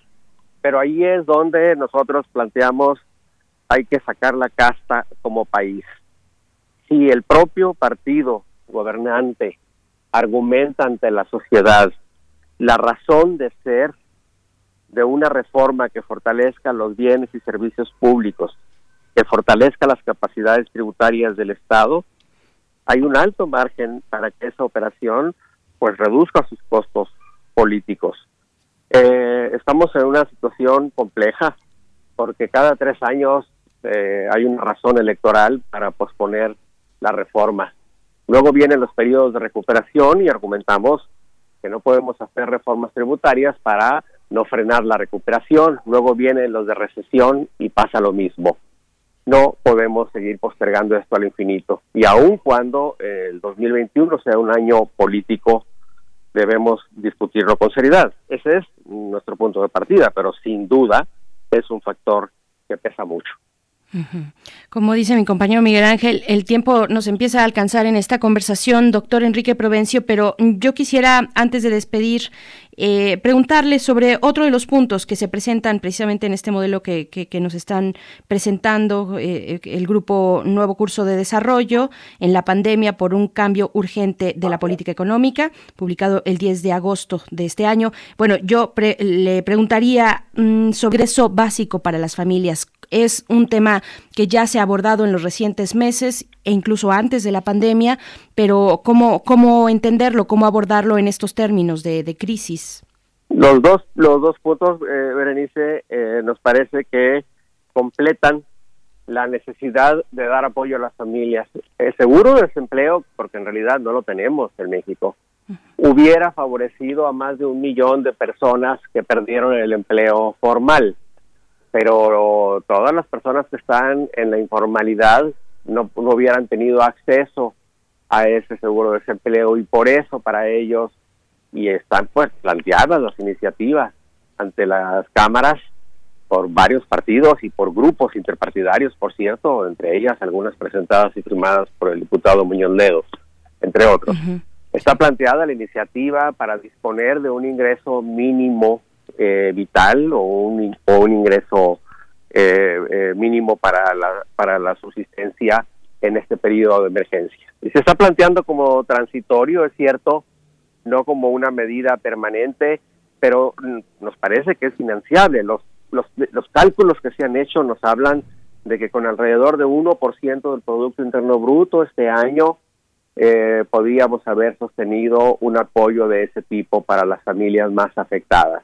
Pensamos que eso sigue siendo necesario, sobre todo porque mientras no esté la pandemia bajo control, se requiere ese apoyo para evitar el, pues, crecimiento de los contagios, como todavía sigue ocurriendo. Ujú.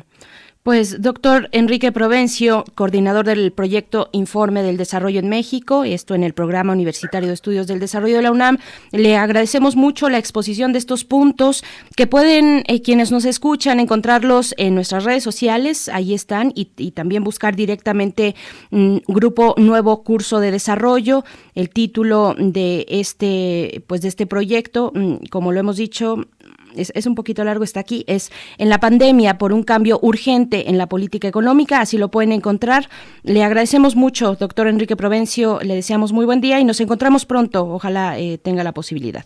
Igual les deseo muy buen día, Miguel Ángel, a usted, Berenice, y a todas las personas que nos escucharon y que tengan muy buena semana. Muchas gracias. Gracias a ustedes. Pues vamos, gracias. Vamos a ir con música. Vamos a escuchar eh, de Chuck Berry, este gran clásico del jazz, Too Much Monkey Business.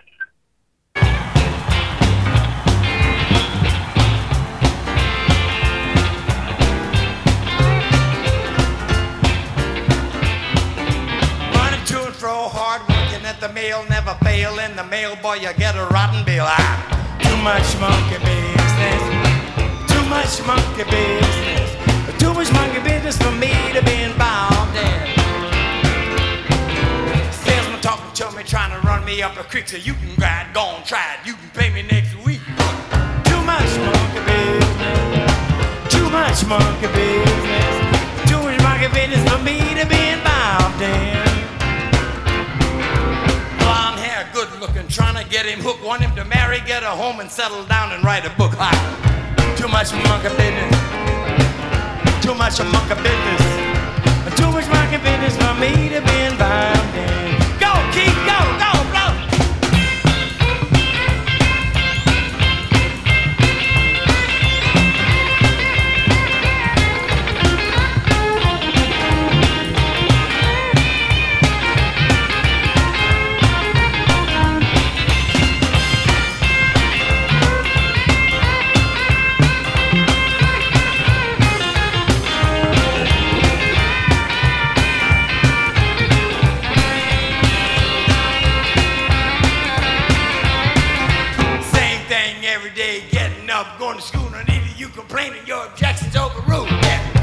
Much monkey business. Too much monkey business. Too much monkey business for me to be involved in. Payphone, something wrong, dime gone, I order sue the operator, she telling me a tale. Too much monkey business. Too much monkey business. Too much monkey business for me to be involved in. Yokohama, been to fighting in the war. Army bunk, army chow, army clothes, army car. Ah, too much. Whoa, too much monkey business. Too much monkey business for me to be involved. Working in a filling station, too many tabs. Wipe the windows, check the tires, check the oil, no gas. Ah, too much monkey business.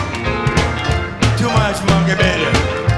Too much monkey business for me to be involved.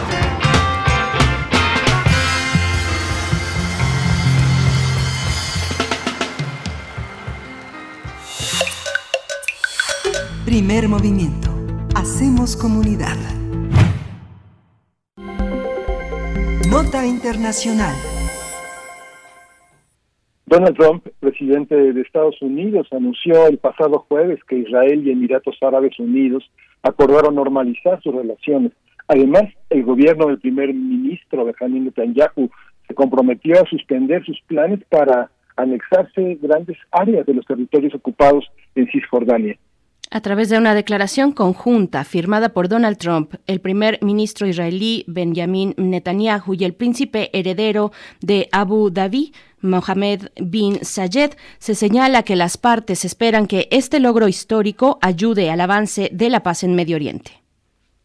Se espera que las delegaciones de Israel y Emiratos Árabes se reúnan en las próximas semanas para firmar acuerdos bilaterales sobre inversión, turismo, vuelos directos, seguridad y embajadas respectivas. Vamos a conversar esta mañana sobre este acuerdo entre Israel y Emiratos Árabes Unidos, sus implicaciones también en los países de la región, por supuesto. En este día nos acompaña Moisés Garduño, él es profesor de la Facultad de Ciencias Políticas y Sociales de la UNAM, es especialista en estudios árabes e islámicos contemporáneos y bueno, es un colaborador habitual aquí en este espacio, en primer movimiento. Gracias por estar una vez más, Moisés Garduño, bienvenido aquí a las frecuencias universitarias. Berenice, eh, Miguel Ángel, muy buenos días a ambos, eh, muy buenos días a nuestra audiencia, eh, muchísimas gracias por, por invitarme, encantado de estar aquí. Sí, pues es, este acuerdo pues es entre dos grandes potencias, Israel y Emiratos Árabes, pero siempre hay un tercero en discordia y sobre todo en el marco electoral de, de Donald Trump en Estados Unidos. ¿Cuáles serán las consecuencias de un acuerdo como este para el panorama electoral y para la y para quien quede en la presidencia de los Estados Unidos. Sí, efectivamente, Miguel Ángel, hay una uh, un ángulo electoral en, en, la posición de Estados Unidos en este acuerdo. Donald Trump se quiere posicionar como el gran mediador, eh, particularmente en el contexto donde pues, dábamos por hecho ya la anexión eh, de estos territorios en Cisjordania, y esto lo va a tratar de hacer por el acuerdo del siglo, el denominado acuerdo del siglo, que propuso Jared Kushner y el embajador de Estados Unidos en Israel, eh, Friedman, justo eh, para hacer un legado, tal como otras administraciones en Estados Unidos lo han hecho a lo largo del tiempo, con respecto al conflicto palestino-israelí. Claro, el acuerdo eh, fue muy mal recibido. La cumbre de inversiones que organizó Bahrein en, el año pasado no tuvo el éxito ni tampoco la resonancia esperada. Y por supuesto el rechazo a nivel internacional de este acuerdo prácticamente unilateral que era el que institucionalizaba la ocupación israelí en Palestina. Pues ahora con esta alianza o este acuerdo que se está haciendo con Emiratos Árabes y el, el gobierno de Netanyahu parece ser que está un poco salvando esa esa eh, esa propuesta rechazada, esa propuesta deslegitimada que estaba pues proponiendo desde hace algunos eh, meses y que ahora es realmente algo que se le está dando mucha visibilidad, mucha mediación eh, a nivel internacional, pero que yo considero va a tener muchísimos fracasos y va a generar más conflictos de los que al parecer dice está erosionando. Vamos a ver cómo se comporta ahora el electorado en Estados Unidos, eh, cómo lo vende la administración Trump, Estoy seguro que no va a ser el único país, Emiratos Árabes Unidos, que va a colaborar con esta narrativa de aquí a noviembre. Se espera que el lobby de Yusuf Al-Otaiba, que es el embajador actual de Emiratos Árabes Unidos en Washington, haga lo propio con sus semejantes de Bahrein, de Omán y eh, particularmente con algunos países en África que han estado teniendo buenas relaciones con Israel en los últimos años. Hablo de Mauritania, hablo de Sudán, que a pesar de que habían congelado sus relaciones con Israel en los años 90, pues ahora han estado muy cerca, particularmente por una cuestión de eh, economía, de acuerdos comerciales, de reactivación de ciertos sectores económicos. Entonces, eh, creo que la administración Trump se va a concentrar en estos países para hacer esto más grande en términos mediáticos, aunque considero que está realmente construido sobre arena. ¿eh? Mm, ajá, construido sobre arena. Yo pensaba, eh, Moisés Garduño, noviembre es la fecha fatal para muchos procesos, pero también para muchas simulaciones. No lo sé, es la impresión que me queda en este juego político electoral eh, en la contienda por la presidencia de Estados Unidos. Yo preguntaría entonces, ¿En qué consiste? Vaya, vamos a poner ese primer paso. ¿En qué consiste este acuerdo? ¿Por qué es histórico? ¿Y cuáles son los impactos que va a tener sobre los países de la región? Particularmente, tal vez detenernos en los territorios ocupados en Cisjordania, en estos planes de anexión. ¿Cómo, cómo está esta cuestión? Eh, lo que nosotros sabemos al momento es que este acuerdo, eh, aunque se dice que es histórico, realmente esa es la, eh, la intención por parte de, los que lo están visibilizando, ¿no? En términos de histórico, yo la verdad yo diría que no tiene nada de histórico, o sea, las relaciones entre Tel Aviv y Abu Dhabi han sido por debajo del agua eh, muy claras, ¿sí? En términos de enviados, eh, en términos de contactos, en términos de servicios de inteligencia, desde prácticamente hace dos décadas. Eh, los únicos países, y esto es lo que ellos están visibilizando, me refiero a Trump, Kushner, Friedman, Oteiba, eh, incluso por ahí está el respaldo de Arabia Saudita con Mohammed bin Salman, están visibilizando que es el tercer país árabe en toda la historia desde 1979 que formaliza las relaciones con eh, Israel. El primero fue Egipto en el 79, el otro fue Jordania en 1994 y ahora Emiratos Árabes Unidos. Pero si recordamos, justamente las relaciones que hay entre Israel y Egipto en el 79 se dieron justamente por una guerra, en donde Israel invadió la península del Sinaí y devolvió la península del Sinaí a cambio de un reconocimiento formal del Estado egipcio que después le costaría la vida al entonces presidente Anwar Sadat. Jordania lo mismo, para estabilizar las relaciones, eh, digamos, demográficas también, las tensiones que había en la zona, en el 94 firma este acuerdo, y ahora, eh, a cambio de las, eh, de suspender, porque tampoco es, digamos, desmantelar totalmente y olvidarse de la anexión de los territorios palestinos de Cisjordania, es suspender, congelar esta anexión, a cambio de eso es el reconocimiento de Emiratos Estados Unidos. Es prácticamente tomar a alguien eh, ponerle una pistola en la cabeza y decirles, eh, vamos a tratar, hacer un acuerdo de paz y entonces ya no le hago nada ¿no? a esta persona. Es así de, cruel y prácticamente toda la prensa palestina, toda la prensa libanesa ahora que hemos estado tan movidos con Líbano, todos los jóvenes de la región ven esto como, como una traición de los Emiratos Árabes Unidos porque están usando a los palestinos para formalizar acuerdos que ellos ya venían haciendo desde hace muchísimos años. ¿Intereses en qué? En términos de economía, comercio, reactivación de líneas aéreas de Emiratos Árabes Unidos, que ahora con la pandemia se han, visto golpes muy bajos, la reactivación del turismo, que es lo que les interesa muchísimo a estos líderes para juntar el hub de Dubai con Tierra Santa, con todo lo que controlan, y un país que ahorita en estos momentos con el gobierno de Abdel Fattah al-Sisi está está cubriendo todo esto es Egipto, porque tienen un plan de aquí al año 2030 de hacer un corredor turístico con Israel, Arabia Saudita, Egipto y Emiratos Árabes Unidos para reactivar la economía y que no dependa tanto del petróleo en el caso de los países del Golfo y reactivar el turismo en el caso egipcio que también por la pandemia y por otras crisis que han pasado se ha visto totalmente lastimado. Yo vería estos estos demoles económicos detrás de ese acuerdo y claro, como bien lo comentamos hace un rato, pues los intereses de Donald Trump y también de Netanyahu con respecto a sus respectivas bases electorales van a tratar de vender esto como lo están haciendo o lo están intentando hacer, que es algo histórico, pero que insisto, en términos en términos eh, políticos no tiene nada, más bien en términos económicos tiene muchísimos intereses como los que ya mencionamos. Netanyahu sin, sin esa sin esa voluntad expansionista qué pasa con la sociedad civil este, israelí, que justamente pues, prácticamente la, la, base de la formación adolescente y juvenil tiene que ver con este nacionalismo tan belicoso frente al mundo árabe, ¿no? ¿Qué, ¿Qué pasa ahí? Ya bien el Líbano se siente tradicional, los jóvenes libaneses, pero ¿qué pasa con los jóvenes israelíes, con esta sociedad que todo el tiempo tiene temor de una explosión, de una invasión, ¿no? Eh, con respecto a la juventud, bueno, tenemos que decir también que hay una división enorme en términos de esfera pública.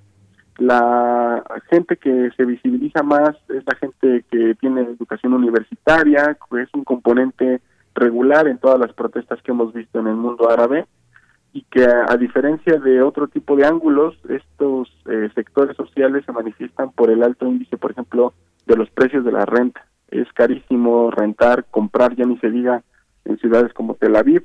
Están hartos también de la violencia.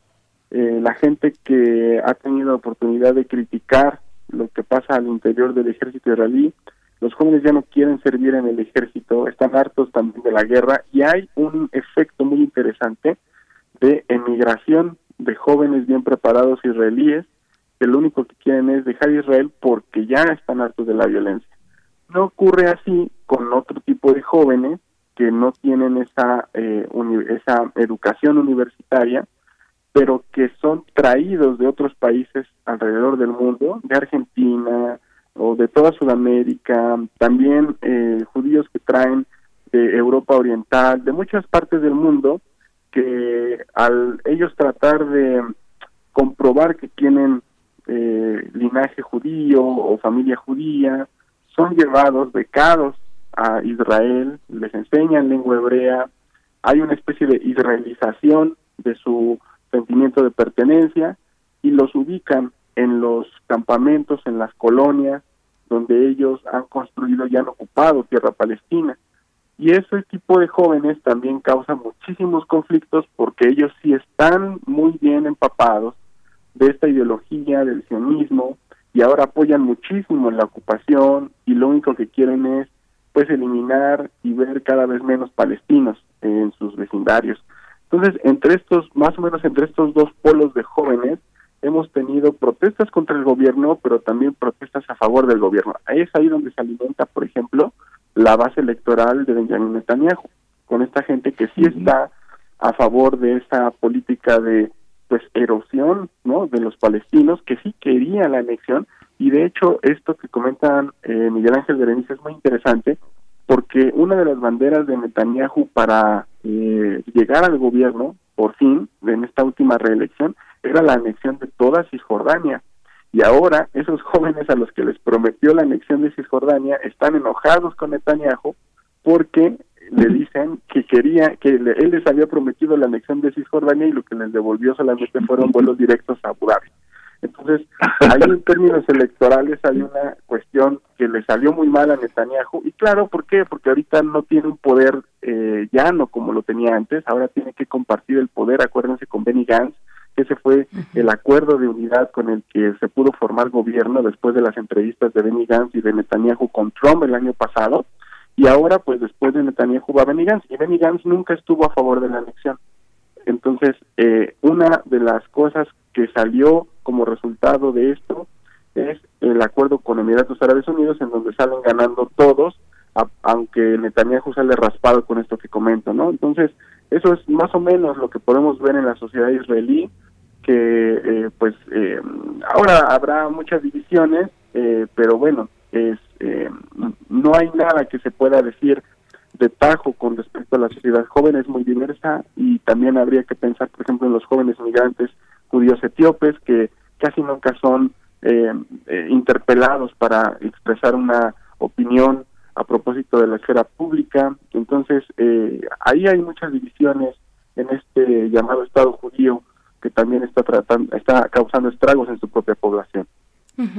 Nos acercamos ya al final, profesor Moisés Garduño. Mm, yo preguntaría, bueno, por supuesto, ¿qué se puede esperar para las siguientes semanas? ¿Qué podríamos esperar con este proceso que se empieza, bueno, que tiene este siguiente capítulo, no que inicia, sino que tiene este capítulo importante con Emiratos Árabes Unidos y de ahí también ligar a, esta cuestión, enfatizar ¿Es acaso esta una traición de la unidad árabe sobre la causa palestina? ¿Cómo, cómo verlo y qué nos espera para, para el futuro próximo?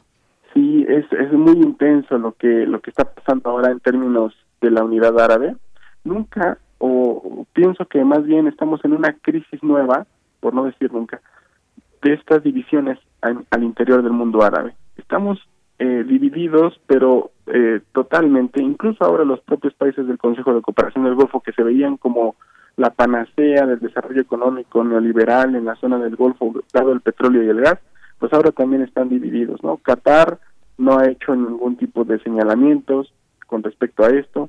Egipto apoya, pero también hay mucha, eh, digamos, mm, muchas dudas eh, con respecto a cómo se van a comportar países de la talla de, eh, por ejemplo, Jordania, qué va a decir de esto, qué, qué, va, qué va a pasar con la Liga Árabe, si se va a pronunciar. Estamos a la expectativa de ver este tipo de reacciones.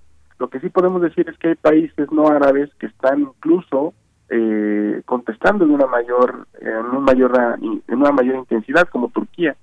Turquía está eh, peleadísima tiene ahora muchos problemas con Emiratos Árabes Unidos y Arabia Saudita porque a ellos les les achaca por ejemplo el golpe de estado que hicieron contra Mohamed Morsi en Egipto 2016 eh, justo por eh, antes en el 2013 perdón por eh, que él era un candidato de la hermandad musulmana que apoyaba a Erdogan y también Ankara también le achaca a Abu Dhabi y a Riyadh el intento de golpe de Estado contra el propio Erdogan en el 2016, además de que Erdogan también ha eh, condenado a 20 ciudadanos sauditas por el asesinato de Khashoggi.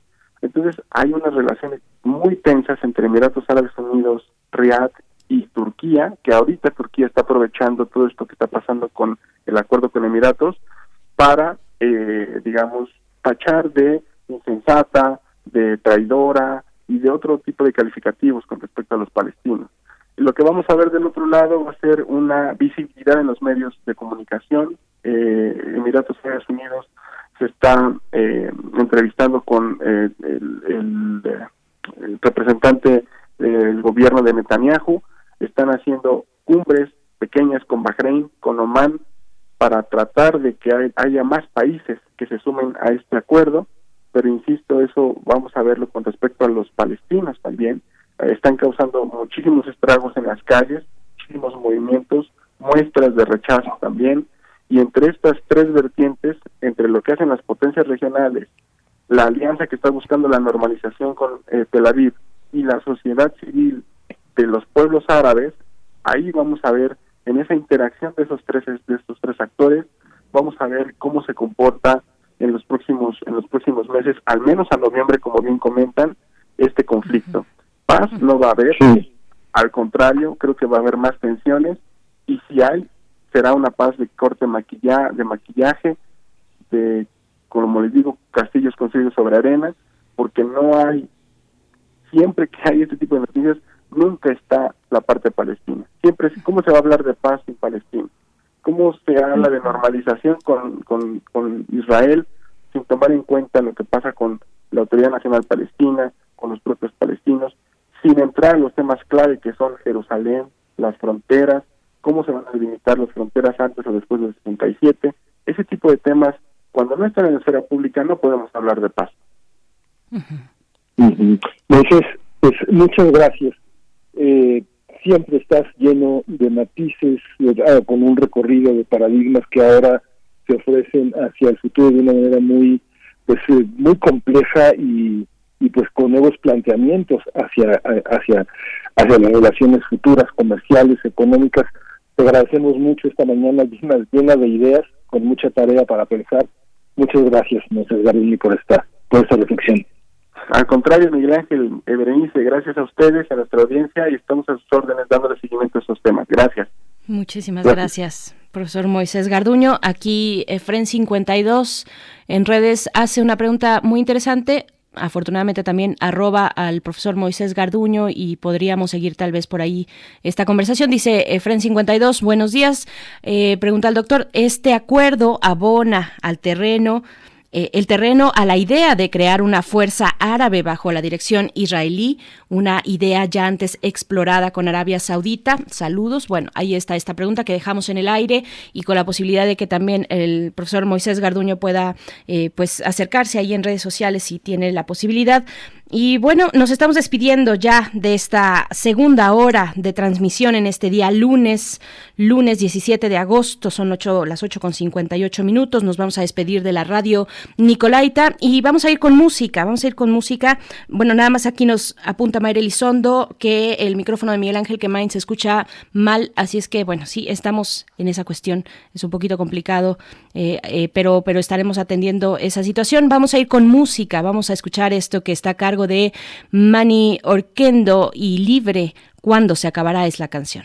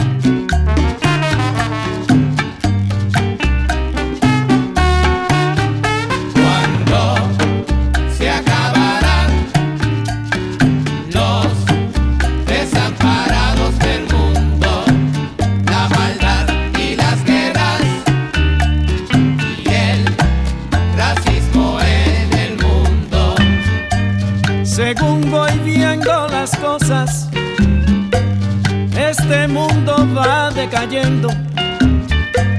No hay amor, no hay respeto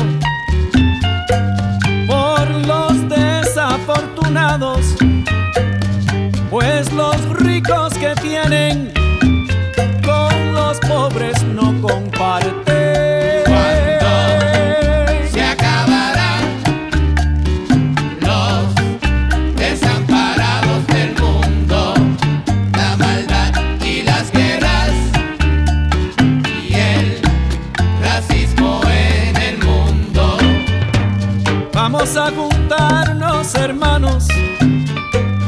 así tratar de ayudar a los que nos necesitan. Que por cosas del destino Síguenos en redes sociales. Encuéntranos en Facebook como Primer Movimiento y en Twitter como arroba PMovimiento. Hagamos comunidad.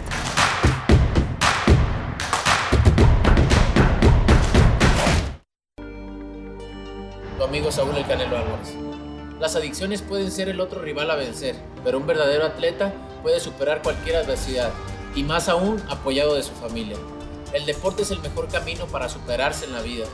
Un verdadero campeón pone fuera de combate a las adicciones, por eso no hay que bajar la guardia. Con razón y corazón, por toda la nación, juntos por la paz.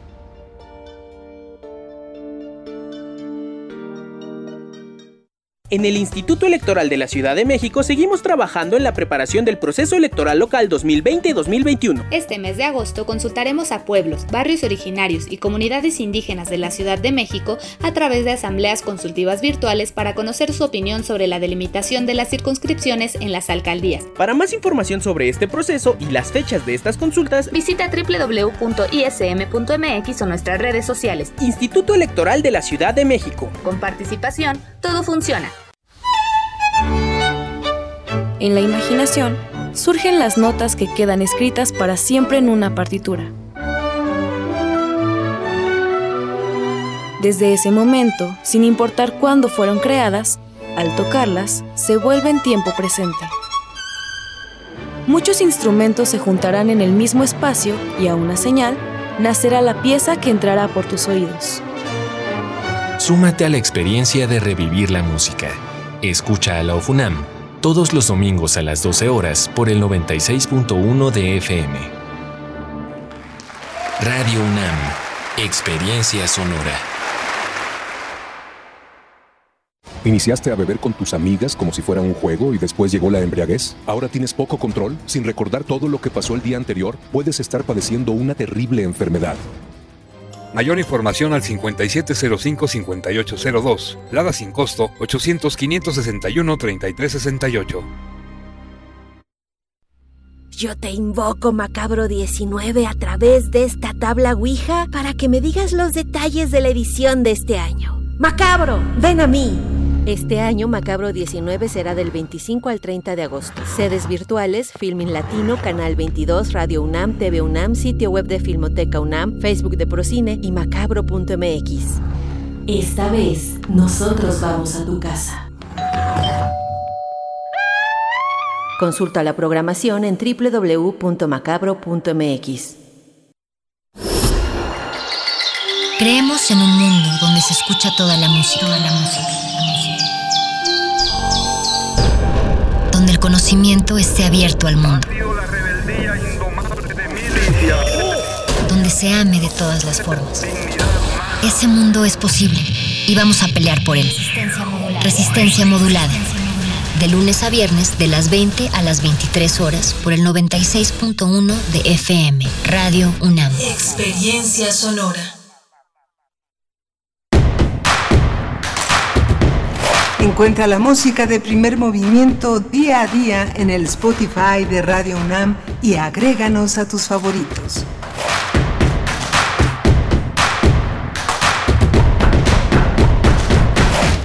Lunes 17 de agosto de 2020, son las 9 con 5 minutos de la mañana, hora del centro del país, aquí en Ciudad de México, donde transmitimos totalmente en vivo a través de estas frecuencias universitarias, 96.1 de FM, 860 de AM, el alma mater del cuadrante, también nos encontramos ahí. Y, y bueno, continuamos en esta revisión de casos, de temas, de discusión, de reflexiones. En esta mañana, bueno, nos queda por delante la poesía necesaria, la mesa del día y nuestra sección Biosfera en Equilibrio. Mm, Doy la bienvenida también a mi compañero Miguel Ángel Quemain, que está del otro lado de la línea, a través de la línea telefónica, no necesariamente como estoy yo, con mi aparatito eh, que, que, que, que tanto quiero, que me, que me da la posibilidad de estar eh, pues enlazada a esta frecuencia. Eh, para ti el caso es distinto. Miguel Ángel, a través de tu línea, ¿cómo estás? Hola, Berenice Camacho, buenos días, buenos días a nuestros radioescuchas. Gracias a Mayra Elizondo por sus comentarios. Pues sí, la, la, la diferencia de los enlaces eh, marca diferencias en las voces, tanto de invitados como de conductores. Es complejo, pero bueno, les agradecemos su paciencia, su voluntad de permanecer entre nosotros en una mañana en la que se discutió con el doctor eh, Pablo Moctezuma Barragán el tema de la Ley General de Aguas vinculada a todo el conflicto de intereses eh, de intereses mezquinos con muchos grupos que solo piensan en su beneficio personal de todas estas fechas hasta el 2030 hasta el 2050 para tener el derecho la la, la, la prevención del agua como una materia prima para sus negocios y no para la población en México. Tuvimos también una conversación con el doctor Marco Provencio que es uno de nuestros uno de los grandes analistas uno de los grandes economistas Enrique Provencio, es Enrique Provencio es coordinador del proyecto Informe de Desarrollo en México y junto con este grupo Nuevo Curso de Desarrollo hicieron un documento muy crítico, muy alentador, muy propositivo para la cuarta T, para el gobierno federal, no solo para la cuarta T y para el gobierno federal, sino también para los gobiernos estatales, enfrentar la pandemia con una con una enorme, como él decía, con una, con una enorme gana de, de, remontar toda esta dificultad económica y bueno, hoy tenemos una mesa, justamente uno de los esfuerzos, uno de los intentos también de remontar esta pandemia, Berenice Camacho. Por supuesto, vamos a tener una conversación, mm, yo auguro muy interesante, porque se trata pues de este anuncio que dio la semana pasada el canciller Marcelo Ebrard, la participación de México y también de Argentina en la fabricación de la vacuna contra la COVID-19, este acuerdo con la Fundación eh, Carlos Slim, AstraZeneca y la Universidad de Oxford. Vamos a comentarlo con la doctora Rosa María del Ángel, ella es investigadora del Departamento de Infectómica y Patogénesis Molecular del CIMBESTAF.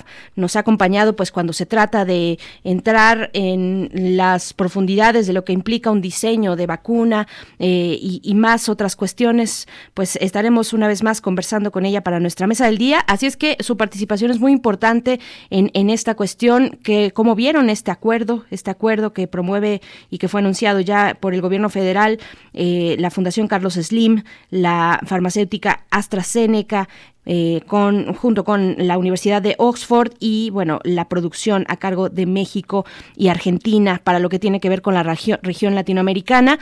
Así es que están nuestras redes sociales ahí para que ustedes puedan comentar, arroba P Movimiento. Estamos así en Twitter, primer Movimiento UNAM en Facebook.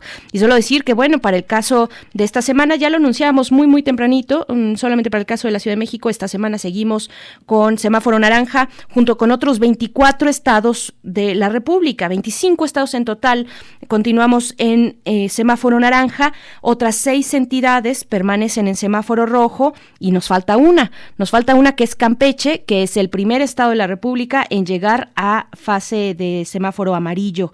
Así es que bueno, interesante lo que ocurre en Campeche con sus particularidades demográficas y geográficas también. Así es que pues bueno, eh, dar esta este comentario en el contexto de la pandemia, Miguel Ángel. Nos vamos a ir mm, con la poesía necesaria. ¿Estás listo para irnos allá? Sí, listo. Perfecto, vamos. Primer movimiento. Hacemos comunidad. Es hora de poesía necesaria.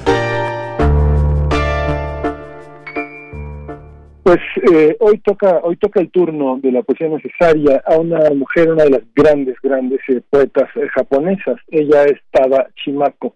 Es una versión que agradecemos de Megumi Kubo y Ernesto Hernández Busto en este estupendo periódico de poesía que edita Hernán Bravo Varela, acompañado de este de Daniel París, que son dos editores importantes, Daniel Saldaña París que es uno de los editores de este periódico.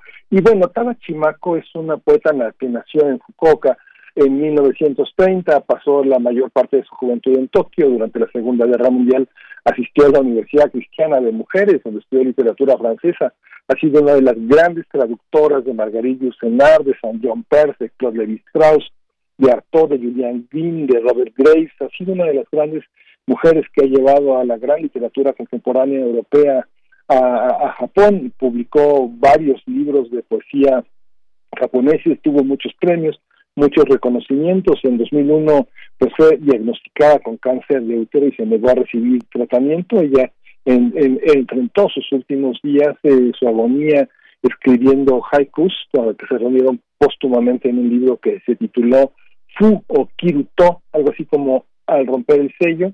Esta eh, poeta falleció en 2003, en enero de 2003, y bueno, el poema que presentamos hoy eh, se tradujo, es, un largo viaje a México que está incluido en su libro Kawa no Hotori que quiere decir en la orilla del río, y bueno, lo acompañamos con la música de un alemán que también ha, llevado la, la literatura, la, la guitarra española a la, al mundo sonoro alemán. Él es Konrad Ragosinic, es la guitarra española de Moreno Torroba, uno de los grandes contemporáneos de la, de la, de la guitarra de la guitarra española y vamos a acompañarlo con Nocturno.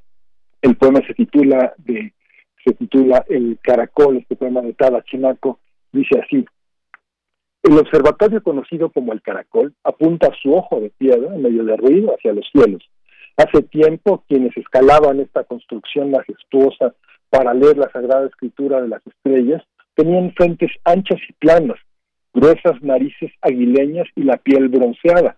El caracol les enseñó que el tiempo es una espiral, el tiempo es la danza de las nebulosas giratorias, un ciclón parado sobre el rizo de los dioses. El maíz está sembrado en la tierra, las estrellas están sembradas en el cielo, debemos cosechar cuando llegue el momento.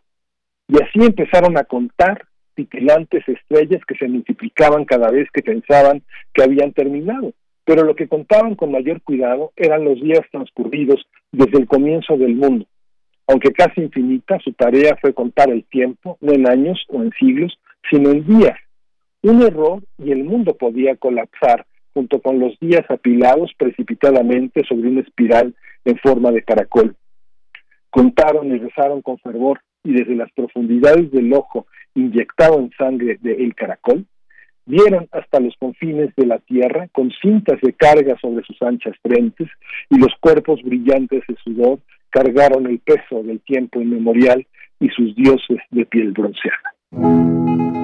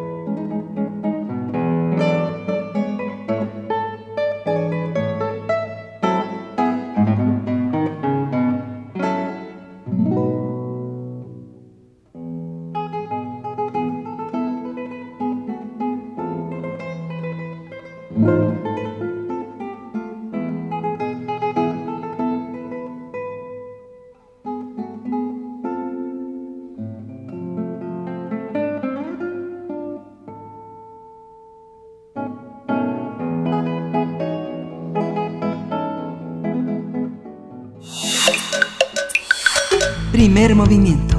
Hacemos comunidad. La mesa del día. La, semana, pasada, la semana vas tú, pasada, el tú, querido.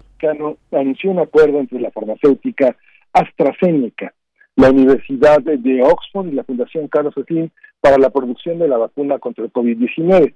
El canciller Marcelo Ebrard afirmó que este acuerdo permitirá agilizar su fabricación y que el país cuente con una vacuna en seis o siete meses. El funcionario dijo que ello dependerá de los resultados de la fase 3 que serán presentados en noviembre ante la Comisión Federal contra Riesgos Sanitarios, COFEPRIS. Cabe señalar que el gobierno mexicano aportará 25 mil millones de pesos al proyecto de la vacuna y garantizó el acceso universal. Se trata de la vacuna en desarrollo denominada AZ1-222 y según especialistas es la que tiene más posibilidades de éxito al ser uno de los proyectos más avanzados y prometedores. Rusia, lo sabemos, también anunció la producción de la primera vacuna contra COVID-19. Ayer, el día de ayer domingo, el gabinete de Vladimir Putin informó que la vacunación masiva de su población iniciará en un mes. Sin embargo, especialistas de organismos como la Organización Mundial de la Salud se han mostrado cautelosos ante los presuntos avances de la vacuna rusa y ante su aprobación acelerada y la ausencia de datos sobre su eficacia. El análisis de este anuncio motiva esta, este encuentro con la doctora Rosa María del Ángel. Ella es investigadora del Departamento de Infectónica y Patogénesis Molecular del CINVESTABA y ha estado con nosotros, es una de las grandes autoridades en Latinoamérica sobre el tema. Le agradecemos su, su participación, doctora. Muchas gracias por estar aquí en Primer Movimiento una vez más. Al contrario, a ustedes, Berenice y Miguel Ángel, buenos días. Bienvenida, doctora Rosa María del Ángel. Bueno, vamos por pasos. Tantas preguntas que hay eh, con respecto a este anuncio que se dio la semana pasada a través del canciller Marcelo Ebrard, pero mm, vayamos eh, poco a poco. ¿Qué tipo de vacuna? Hay que recordar esto. ¿Qué tipo de vacuna, doctora, es la que presenta y está diseñando AstraZeneca y en qué momento va de estas fases eh, de su de su evolución? Mire, esta realmente es una vacuna recombinante, o sea, es un virus, es un adeno, es un adenovirus que tiene, que expresa la proteína S, que es la proteína spike o de espícula del virus SARS-CoV-2. Entonces, este, la idea es que este virus en la superficie presenta la proteína del SARS, entonces esto va a permitir que nuestro organismo haga anticuerpos contra la proteína S sin que, sin que específicamente vea al virus SARS-CoV-2, solamente a la proteína viral de la superficie. Y esto va a permitir que en el momento en el que haya una infección con el virus, pueda reconocerlo, los anticuerpos que se generen durante con la vacunación puedan reconocer al virus silvestre. ¿sí? Esto, este vector viral que se usa como vacuna no genera este, enfermedad, no genera ningún problema y sí va a desarrollar una respuesta inmune.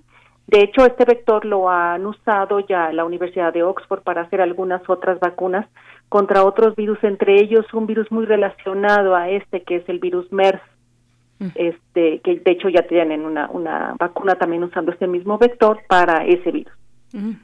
Y El funcionamiento, el funcionamiento de la vacuna es distinto al de la respuesta autoinmune que la, la- perdón, de la respuesta inmune que han generado quienes se han recuperado del, de la enfermedad de la COVID-19 es, es distinta es distinta su composición la, la, la manera en la que se genera la inmunidad Pues mire, o sea, el asunto es que normalmente las, la respuesta inmune que nos interesa a nosotros es la respuesta inmune que está basada tanto en anticuerpos, que sean capaces de neutralizar al virus, o sea, que bloqueen ahora su entrada a las células, como una respuesta que se llama celular o respuesta de células T. En el caso de la infección normal, tanto con la vacuna, se puede inducir los dos tipos de respuesta. Sin embargo, cuando hay una infección con el virus normal, o sea, con el virus SARS-CoV-2, además de estas dos respuestas, también se genera una cantidad de cosas diferentes, como son este toda esta parte que tiene que ver con eh, la exacerbación de la respuesta inmune, la producción de citocinas, este, esta respuesta inflamatoria grande que se da en los pacientes, o sea, todo este tipo de cosas que realmente exacerban el problema, ¿me entiende? Y entonces, a pesar de que hay una buena respuesta de anticuerpos y de células T, también tenemos una respuesta exacerbada este, inmunológicamente con la infección normal, que esto no se vería con la vacuna. Entonces esto a lo mejor pudiera garantizar que hubiera una mejor, este, una mejor respuesta inmunológica en presencia de la vacuna que con la infección natural. Pero no lo sabemos, o sea, ahorita apenas se están haciendo los estudios, se está poniendo la vacuna y nosotros no sabemos cuánto tiempo va a durar esta respuesta inmune. Profundizar tal vez un poquito en esto antes de pasar a lo siguiente, doctora. ¿Cómo es, en términos generales, eh, qué dicen los avances científicos, la evidencia respecto a la respuesta inmune de personas ya recuperadas? ¿Qué, qué factores intervienen en ese sentido para tener una respuesta mucho más fortalecida? Mire, o sea, aparentemente la respuesta se genera, el problema es que no es de muy larga duración. Aparentemente los anticuerpos no duran demasiado tiempo. Entonces, esto es con la respuesta con la respuesta inmune inducida por la infección natural. Tenemos que ver qué pasa con la vacuna. Ojalá que la respuesta este que se genere con la vacuna sea de mayor duración. De no ser así, entonces habría que hacer revacunaciones, ¿sí? Como se hace un poco con como con influenza, que se hace una vacunación anual. En el caso de influenza es diferente porque es contra virus diferentes, que son los que circulan este, en la zona durante determinado momento, pero en el caso de este virus tendría que ser la misma vacuna, pero este, reforzándola anualmente, ¿no? eh, los se, se seguirían, ¿usted cree que se tienen que seguir los mismos criterios de vacunación que, que se siguen con vacunas como la de la contra la influenza? ¿O tiene que variar personas con comorbilidad o por edad? o ¿Cuáles serían las situaciones que privilegiarían el uso de la vacuna, la administración de la vacuna? Yo creo que tendría que ser una las personas del sector este, de salud, o sea, todas las enfermeras, médicos, o sea, tendrían que ser los primeros en recibir la vacuna, al igual que las personas de edad avanzada y con comorbilidades. O sea, si tuviera que privilegiarse alguna población sobre la otra, yo pienso que la, la población que debería de privilegiarse sería el sector salud, las personas mayores y personas con comorbilidades.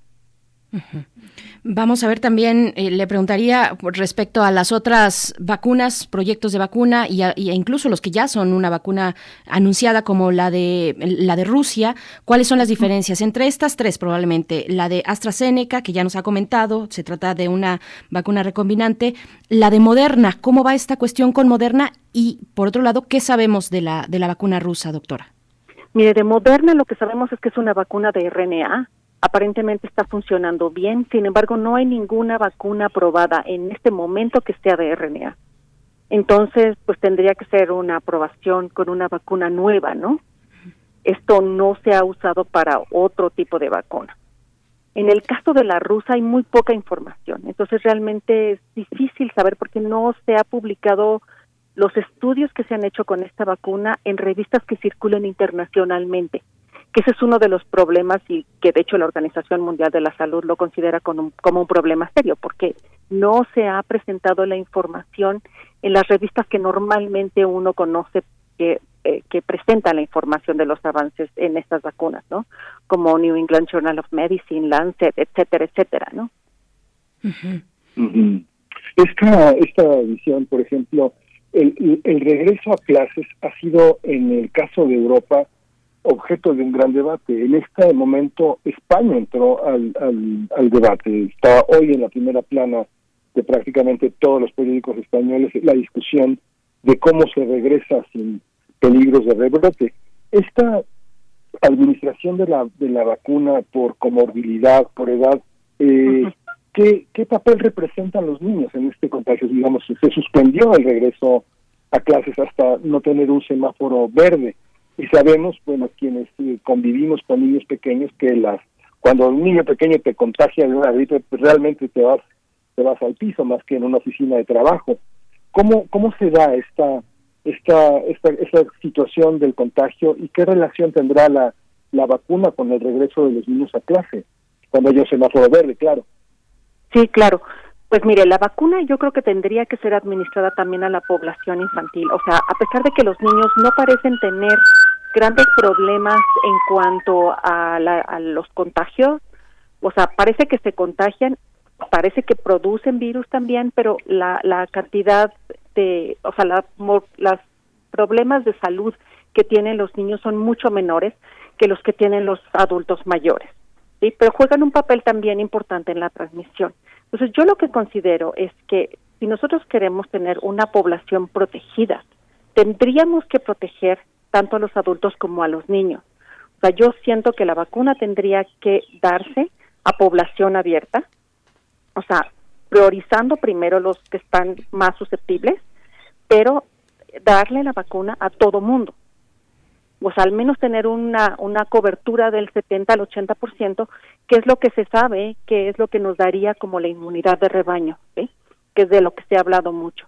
O sea, si se tenemos al 70 o al 80% de la población que tiene una respuesta inmune contra el virus, la posibilidad de la transmisión del virus se reduce enormemente, ¿no? Mm, doctora Rosa María del Ángel, eh, bien, ¿cuántas preguntas se van agolpando eh, y, necesario sacarlas? ¿En qué momento, en qué punto de la investigación y de las pruebas de la fase 3 está la vacuna de AstraZeneca? ¿Cómo va a participar México? ¿Cuál es el papel que tomará en la producción de esta vacuna? Y bueno, eh, con esas dos preguntas y continuaremos con más. Sí, bueno, mire, o sea, lo que sucede es que las vacunas eh, generalmente en la fase clínica tenemos fase 1, fase 2 y fase 3. Fase 1 y fase 2, normalmente lo que se hace es que se usan cientos de personas, o sea, estamos hablando de que esta vacuna más o menos se ha probado como en unas 500, 600 personas, en donde lo que se demuestra es que la vacuna no genera daño, o sea, no es este dañina, no genera una respuesta mala, la persona no tiene fiebre ni una respuesta, ni unas este, reacciones secundarias adversas este, graves. Y por el otro lado, que es capaz de producir una respuesta inmune, ¿sí? tanto producción de anticuerpos como una, una respuesta de células T. Eso es lo que se hace en fase 1 y fase 2. Fase 3 lo que requiere es demostrar protección, o sea, que realmente protege, porque una cosa es que se generen anticuerpos y otra cosa es que realmente proteja contra la infección. Entonces, no es posible normalmente hacer una infección de las personas, o sea, éticamente no es lo adecuado darles la vacuna y después infectarlas con el virus, ¿me entiendes? Entonces, normalmente lo que se hace es que se aplica la vacuna en una población en donde hay una alta frecuencia o muy alta posibilidad de que la persona se infecte. ¿sí? Entonces se aplica la vacuna y se deja a la persona en la población a que sufra una infección natural. Y entonces se sigue si se infecta o no se infecta. Entonces tiene una población que fue vacunada con la vacuna y una población control y se compara. Entonces, normalmente por eso estos estudios son tan largos, porque normalmente esta fase 3 tiene que hacer, o sea, tiene que incluir miles de personas, o sea, estamos hablando de que esta vacuna va a tener que probarse como en unas 10 mil personas. Y además va a tenerse que probar en distintos países, o sea, lo que se sabe es que se va a probar en Inglaterra, pero también se va a probar en Brasil, o sea, Inglaterra porque no hay muchos casos de infección natural en comparación con otros países como Brasil. ¿Sí? Entonces, este se va a probar en Brasil y en algún otro país de Sudamérica, no sé si en México también. Entonces, la idea es demostrar protección. Normalmente las vacunas hasta que no se demuestra protección, y esto en general pasa un año o dos años en lo que se ve que también se toleró y que tan, tanta protección generó, que ya se empieza la producción, o sea, dice, sí protege y entonces vamos a empezar la producción. En este caso se va a empezar la producción sin tener la fase 3. Entonces, eso realmente lo que representa es un riesgo económico. O sea, aquí digamos que la Fundación Slim se está, está poniendo, digamos que toda su confianza en la posibilidad de que esta vacuna proteja. ¿Sí? Y entonces lo que estaba diciendo es, bueno, confío en que la vacuna va a proteger y como confío que la vacuna va a proteger, entonces voy a poner el dinero ¿sí? para este, que se empiece a producir la vacuna sin tener todavía las pruebas de fase 3. Sí, qué riesgo, digo. Ahora sí que el señor es for president, ¿no? O sea, es un volado. es un volado, sí. Oiga, oiga, sí, e, e, esta, esta, esta cuestión de la inmunidad de rebaño aquí entonces entendería como primero proteger y después lanzarse a, a, buscar la, la, inmunidad de rebaño, no al revés como lo quiso hacer este, el gobierno inglés, ¿no? Pues aquí lo que están haciendo es realmente, o sea, lo que se desea es probar que la vacuna funcione. Si la vacuna funciona, entonces el asunto es que ya se produjo, ¿me entiende? Entonces, ahorita lo que está haciendo la Fundación Slim es proporcionar el dinero junto con Argentina y México, proporcionar los sitios en donde se va a producir la vacuna y esperar los resultados de fase 3. ¿sí?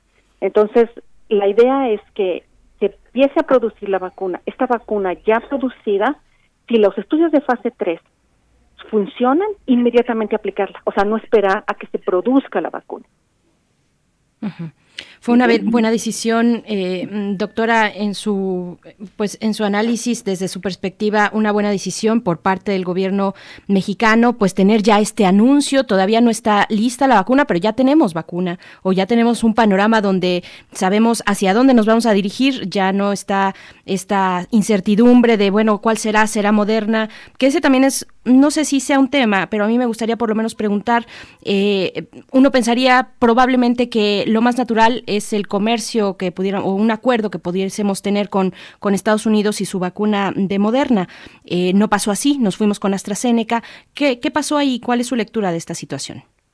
Fíjese que no lo sé. Yo creo que más bien fue, o sea, yo lo veo como que fue una relación iniciada por particulares, o sea, más que por el gobierno inicialmente, fue una cuestión decidida por el por la Fundación Carlos Slim. Yo no sé si a lo mejor consideraron que esta vacuna pudiera tener mucho, o sea, futuro mucho más rápido. ¿sí? Sin embargo, realmente no sabemos cómo se van a comportar estas vacunas. O sea, a lo mejor nuestra mejor opción no es AstraZeneca. O sea, no lo sabemos. O sea, a lo mejor la mejor protección la da la vacuna de Moderna o alguna de las otras, ¿no? El problema es que en este punto estamos apostándole a ver cuál de todas sale mejor, ¿no? O sea, o sale más rápido. Pero la, la, la fase más importante es justamente la fase 3, o sea, la fase de saber cuál de las vacunas protege y qué tanto protege.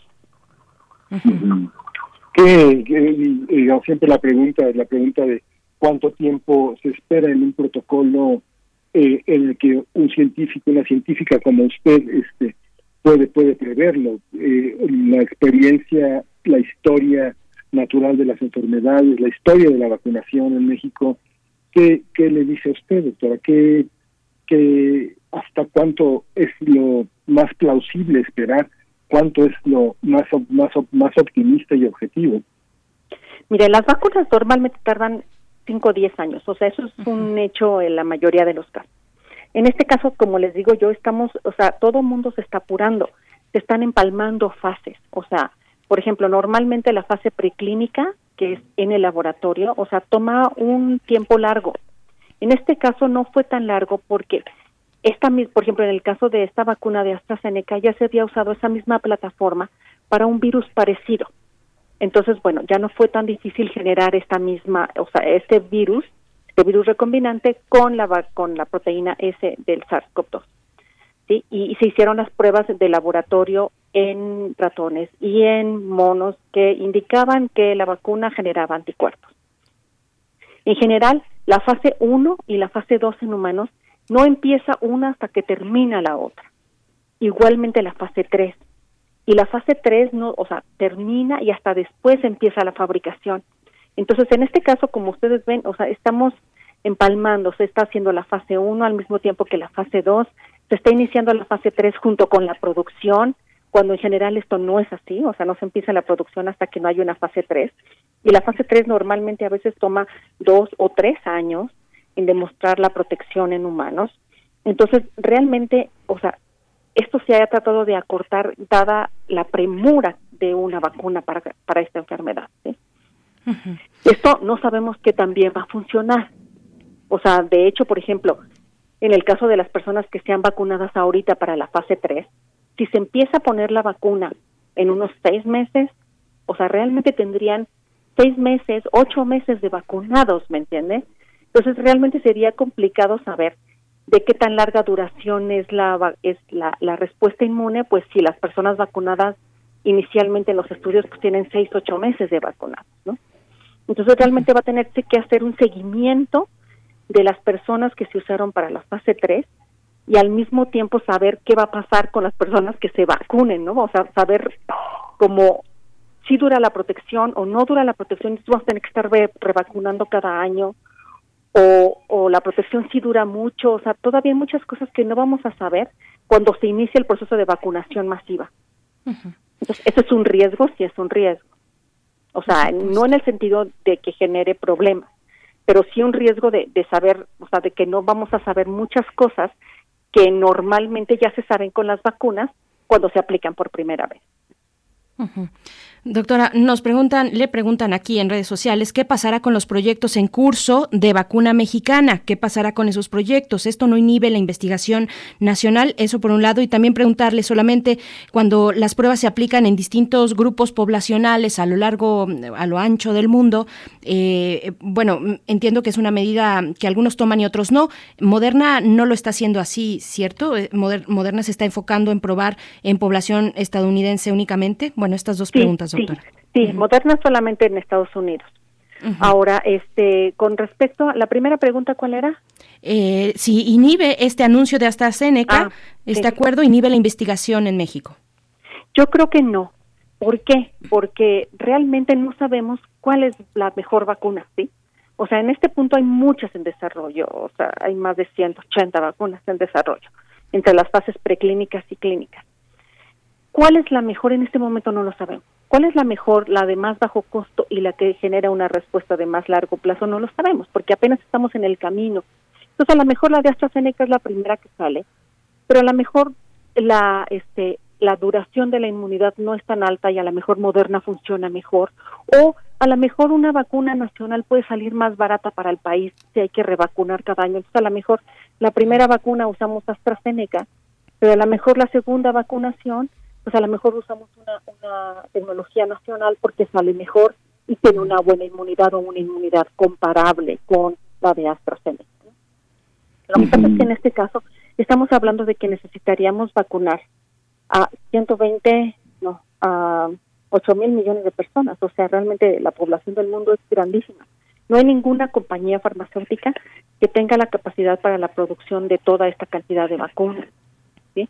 Entonces, realmente por esa razón, en muchos países se está pensando en la producción local o, o, zonal, digamos, aquí por ejemplo sería para América Latina, de la vacuna, porque son muchísimas dosis. En México simplemente estaríamos hablando, si quiere uno vacunar a toda la población, de 129 millones de personas, ¿no?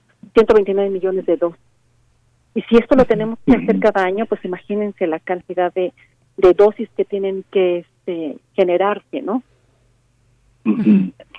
Fíjese que escuchar, escuchar a una, escuchar una científica como usted es muy, es muy alentador porque eh, digamos que eh, el conocimiento que usted tiene, la experiencia que usted tiene, coloca a la incertidumbre como un dato fundamental y nos da la oportunidad de entender mejor el tema de las vacunas, la necesidad de, de promover esta cultura, de informar cada vez más sobre estas estas eh, estas incertidumbres que también tienen un lado de certezas, no son las promesas mañana, dentro de tres meses, si funciona, si, sino esta, esta capacidad de la comunidad científica de dar múltiples respuestas, muchísimas opciones y no y esta esta responsabilidad que usted que, que usted asume de colocarnos en ese territorio nos coloca también en un territorio de enorme responsabilidad para actuar y para difundir una información necesaria entre la población, ¿es así?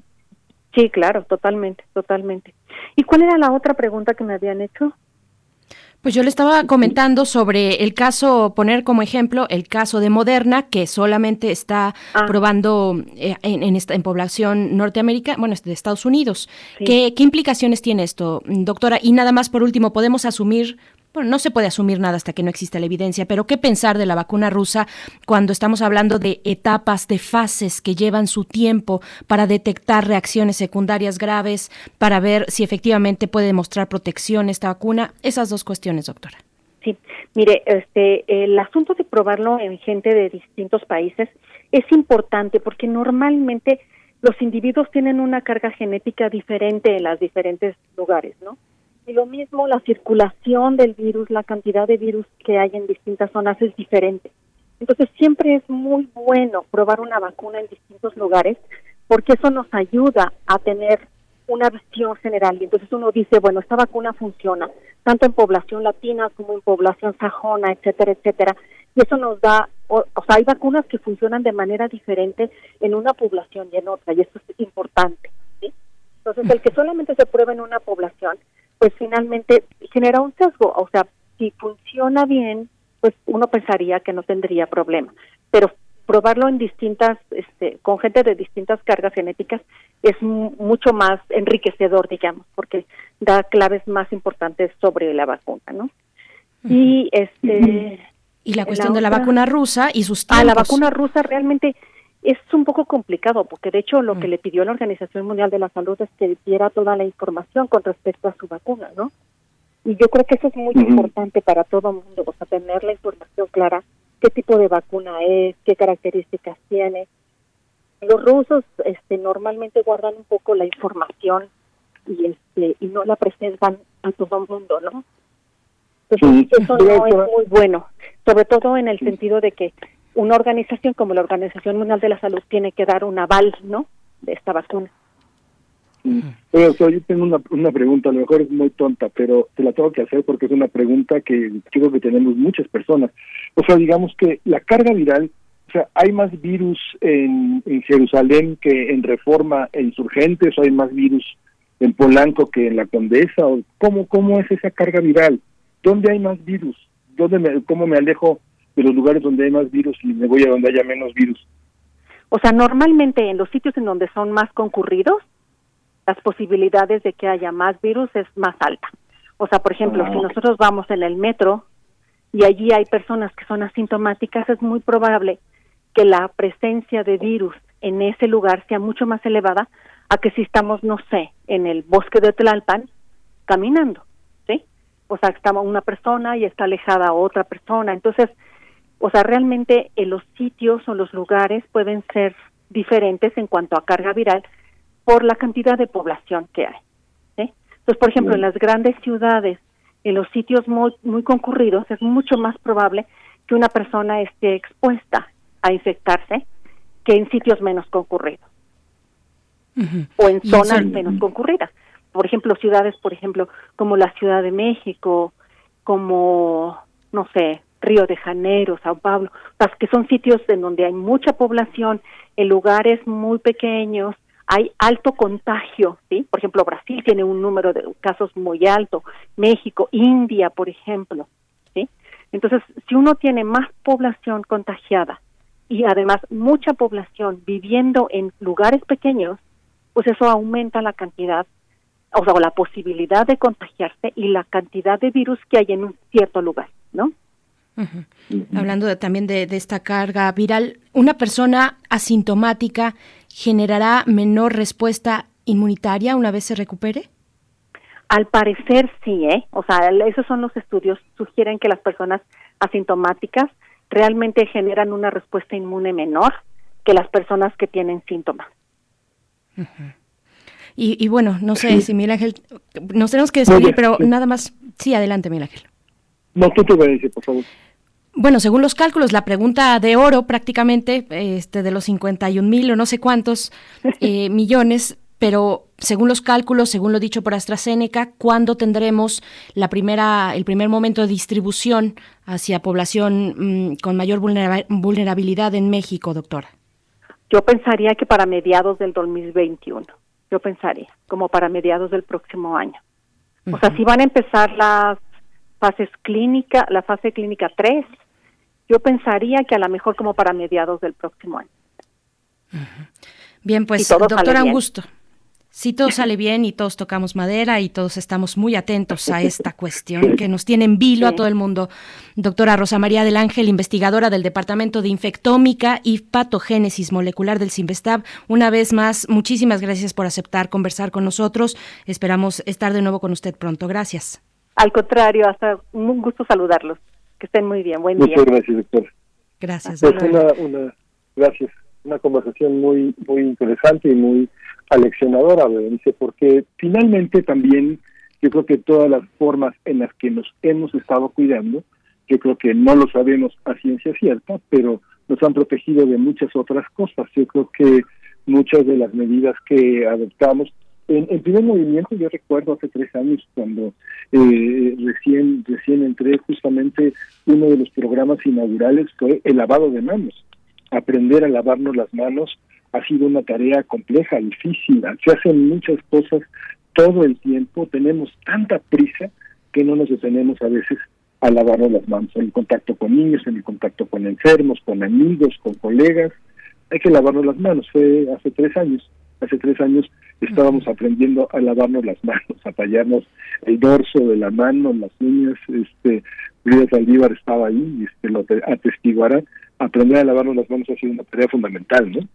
Por supuesto, por supuesto, pues sí, todo lo que hemos aprendido con estos momentos adversos de pandemia, pues bueno, tenemos que hacer un corte musical, son las 9 con 47 minutos, vamos a escuchar esto de Wood is a pleasant thing to think about, es una pieza, es muy cortita, vamos a escucharla. What is pleasant? What is pleasant? Pleasant. What is pleasant? What is pleasant? Pleasant. Think about what is pleasant to think about what is pleasant to think about pleasant. Think about pleasant. What is a pleasant thing to think about? What is a what is a pleasant thing to think about? What is a pleasant thing to a pleasant think a pleasant thing to a pleasant think a think a think a pleasant thing.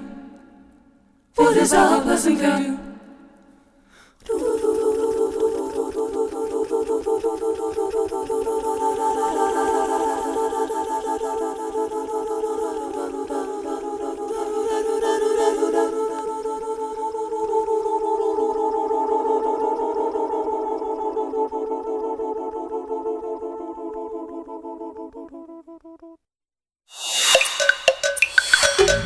movimiento. Hacemos comunidad. Biosfera en equilibrio. Pues llega, llega esta sección como una bocanada de aire fresco, una sección a cargo de la doctora Clementina Equigua, bióloga y doctora en ciencias por la Facultad de Ciencias de la UNAM, divulgadora del Instituto de Ecología también de la UNAM. Ahí eh, dirige, bueno, está eh, la revista, está lleva, lleva a su cargo la revista digital Oikos que ustedes pueden visitar. Y bueno, para hablar de, mm, del espacio, de mosaicos agrícolas, mirar a México desde el espacio. Doctora Clementina Equigua, bienvenida, ¿cómo estás? Bien, gracias. Pues aquí con un día soleado, con mucho entusiasmo para empezar una nueva semana. Eso es, pues te escuchamos. Muy, muy bien, pues muchas gracias.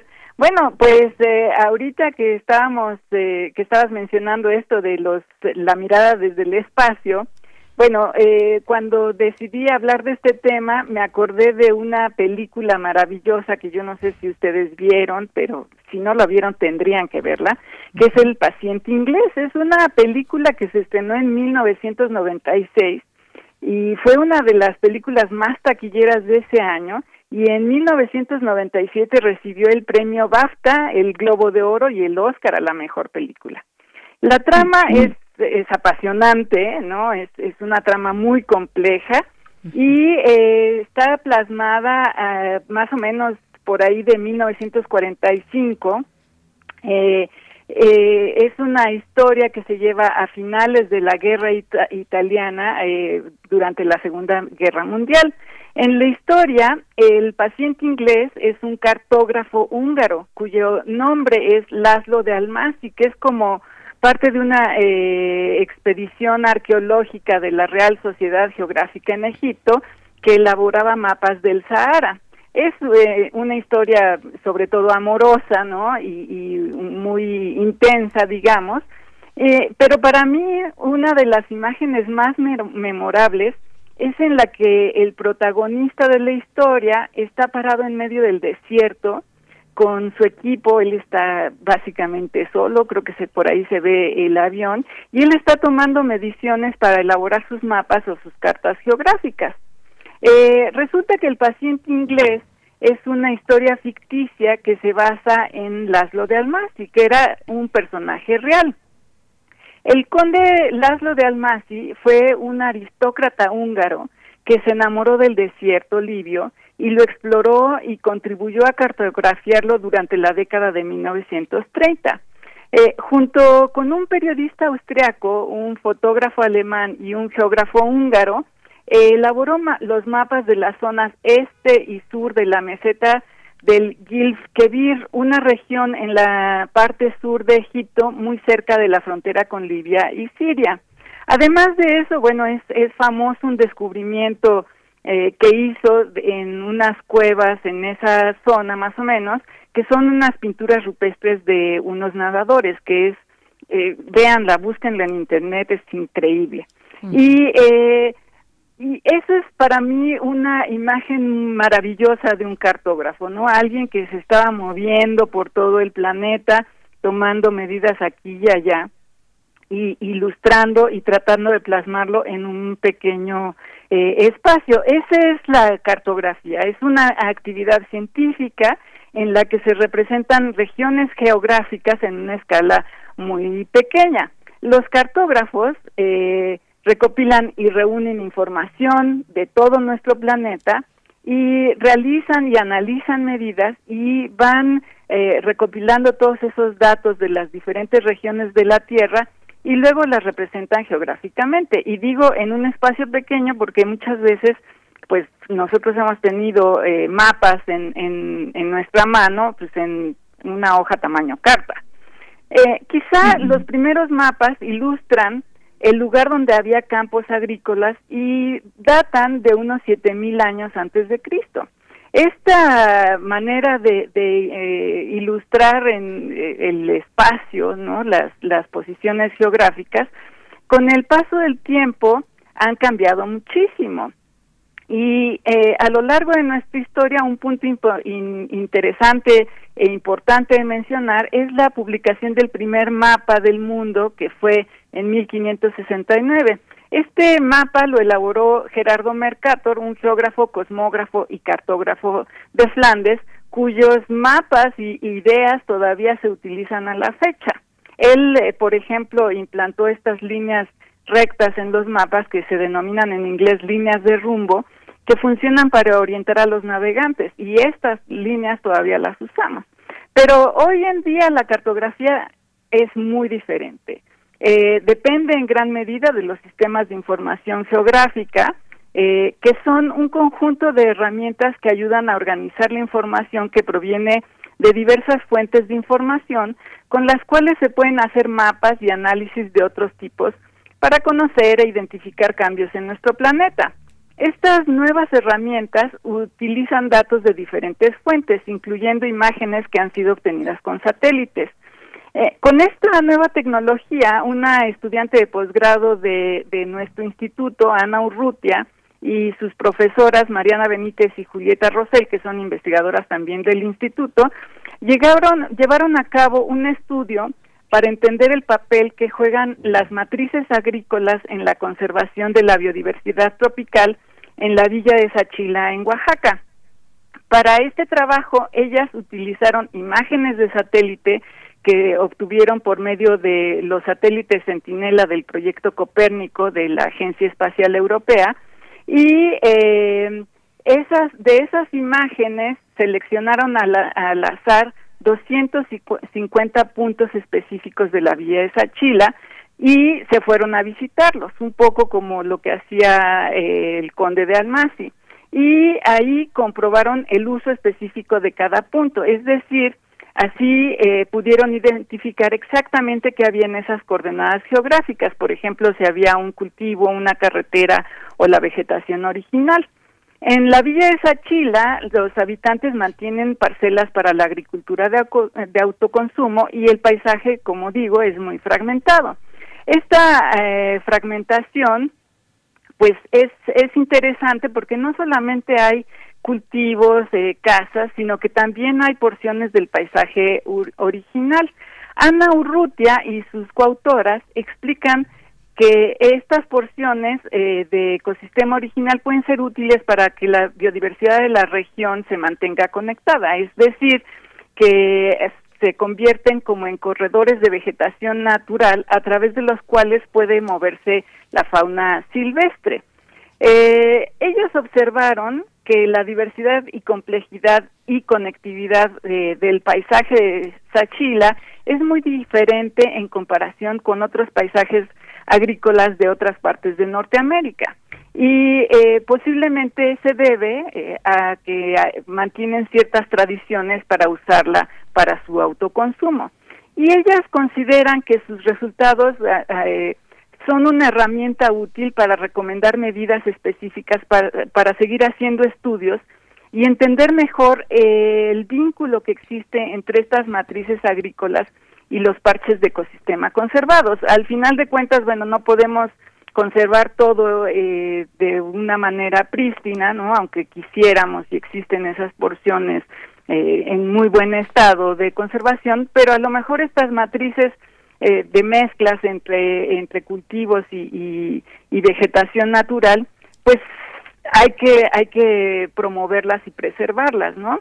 Eh, también concluyen que las matrices agrícolas del tipo de las que hay en, en Sachila son ideales para buscar estrategias que conjunten la agricultura y la conservación en un país paisaje integrado. Y bueno, al final de cuentas, el trabajo de Ana Urrutia nos recuerda esta maravillosa historia del conde de Almasi que está en el paciente inglés y, y nos da una línea de cómo estamos haciendo la investigación hoy en día, bueno, en nuestro país, ¿no? En México. Ujú. Sí, es una tarea fascinante. Hay muchos ayer justamente por casualidad no, no no estaba como tan al tanto del tema que íbamos a, que ibas a tocar hoy, Clementina, y justamente revisaba los mapas, el mapa de 1822 de la Luisiana de Humboldt, y me, y me maravillaba, me preguntaba una persona, ¿cómo hacían esos mapas? No recuerdo el autor, pero hay un libro maravilloso en el Fondo de Cultura Económica que se llama Los Hacedores de Mapas, que es una es una antropología y una epistemología de la construcción del espacio en el en el en el, en el mundo de los mapas que finalmente eh, lo que nos ha enseñado y también lo que nos ha enseñado también esta colaboración que tenemos en primer movimiento con Federico Navarrete es la relatividad de los espacios, ¿no? La Exacto. politización de los espacios, ¿no? Exacto, y, y ahora tenemos que mezclar ese conocimiento con lo que con nuestras actividades, que no solamente son este son brutales, digamos, en, en dimensión, sino que también lo van transformando de manera dinámica. Por supuesto. Pues querida doctora Clementina Kigua, siempre es un placer escucharte. En ocho días nos volvemos a encontrar contigo aquí en esta sección. Te mandamos un fuerte abrazo mientras tanto y bueno, este que disfrutes tu semana. Muchas gracias. Igualmente, abrazos para todos. Gracias. Bien, pues estamos ya para despedirnos, querido Miguel Ángel, sí. Sí, pues al final con este con este mundo de los mapas hay que hacer un mapa, en de- un- un- muchos mapas para entender dónde estamos parados inicio. Pues nos Sí. despedimos de esta de esta emisión. ¿Quieres decir algo? Sí, ¿dónde estamos parados? Bueno, esa es una, una pregunta interesante para cerrar el programa, querido Miguel Ángel Quemain. Mm, Pues yo creo que ya nos despedimos a las 9 con 59 minutos, pero mañana estamos aquí pasaditas, poquitos minutos después de las 7 de la mañana hora del centro y pues gracias a todo el equipo de Primer Movimiento, a Frida Saldívar en la producción ejecutiva, acompañada de Socorro Montes en los controles técnicos, a todo el equipo de Primer Movimiento y a ustedes la invitación a quedarse aquí, a permanecer en Radio UNAM y pues nos vamos, nos vamos ahora sí. Sí, por lo pronto en un lugar donde estamos ubicados, en 96.2 FM y en 860 AM, unidas las frecuencias. Ahora, pues, es- es- en esta pandemia, pues, esto fue el primer movimiento. El mundo desde la universidad. Radio UNAM presentó Primer Movimiento. El mundo desde la universidad. Con Berenice Camacho y Miguel Ángel Quemain en la conducción. Frida Saldívar y Uriel Gámez, producción. Antonio Quijano y Patricia Zavala, noticias.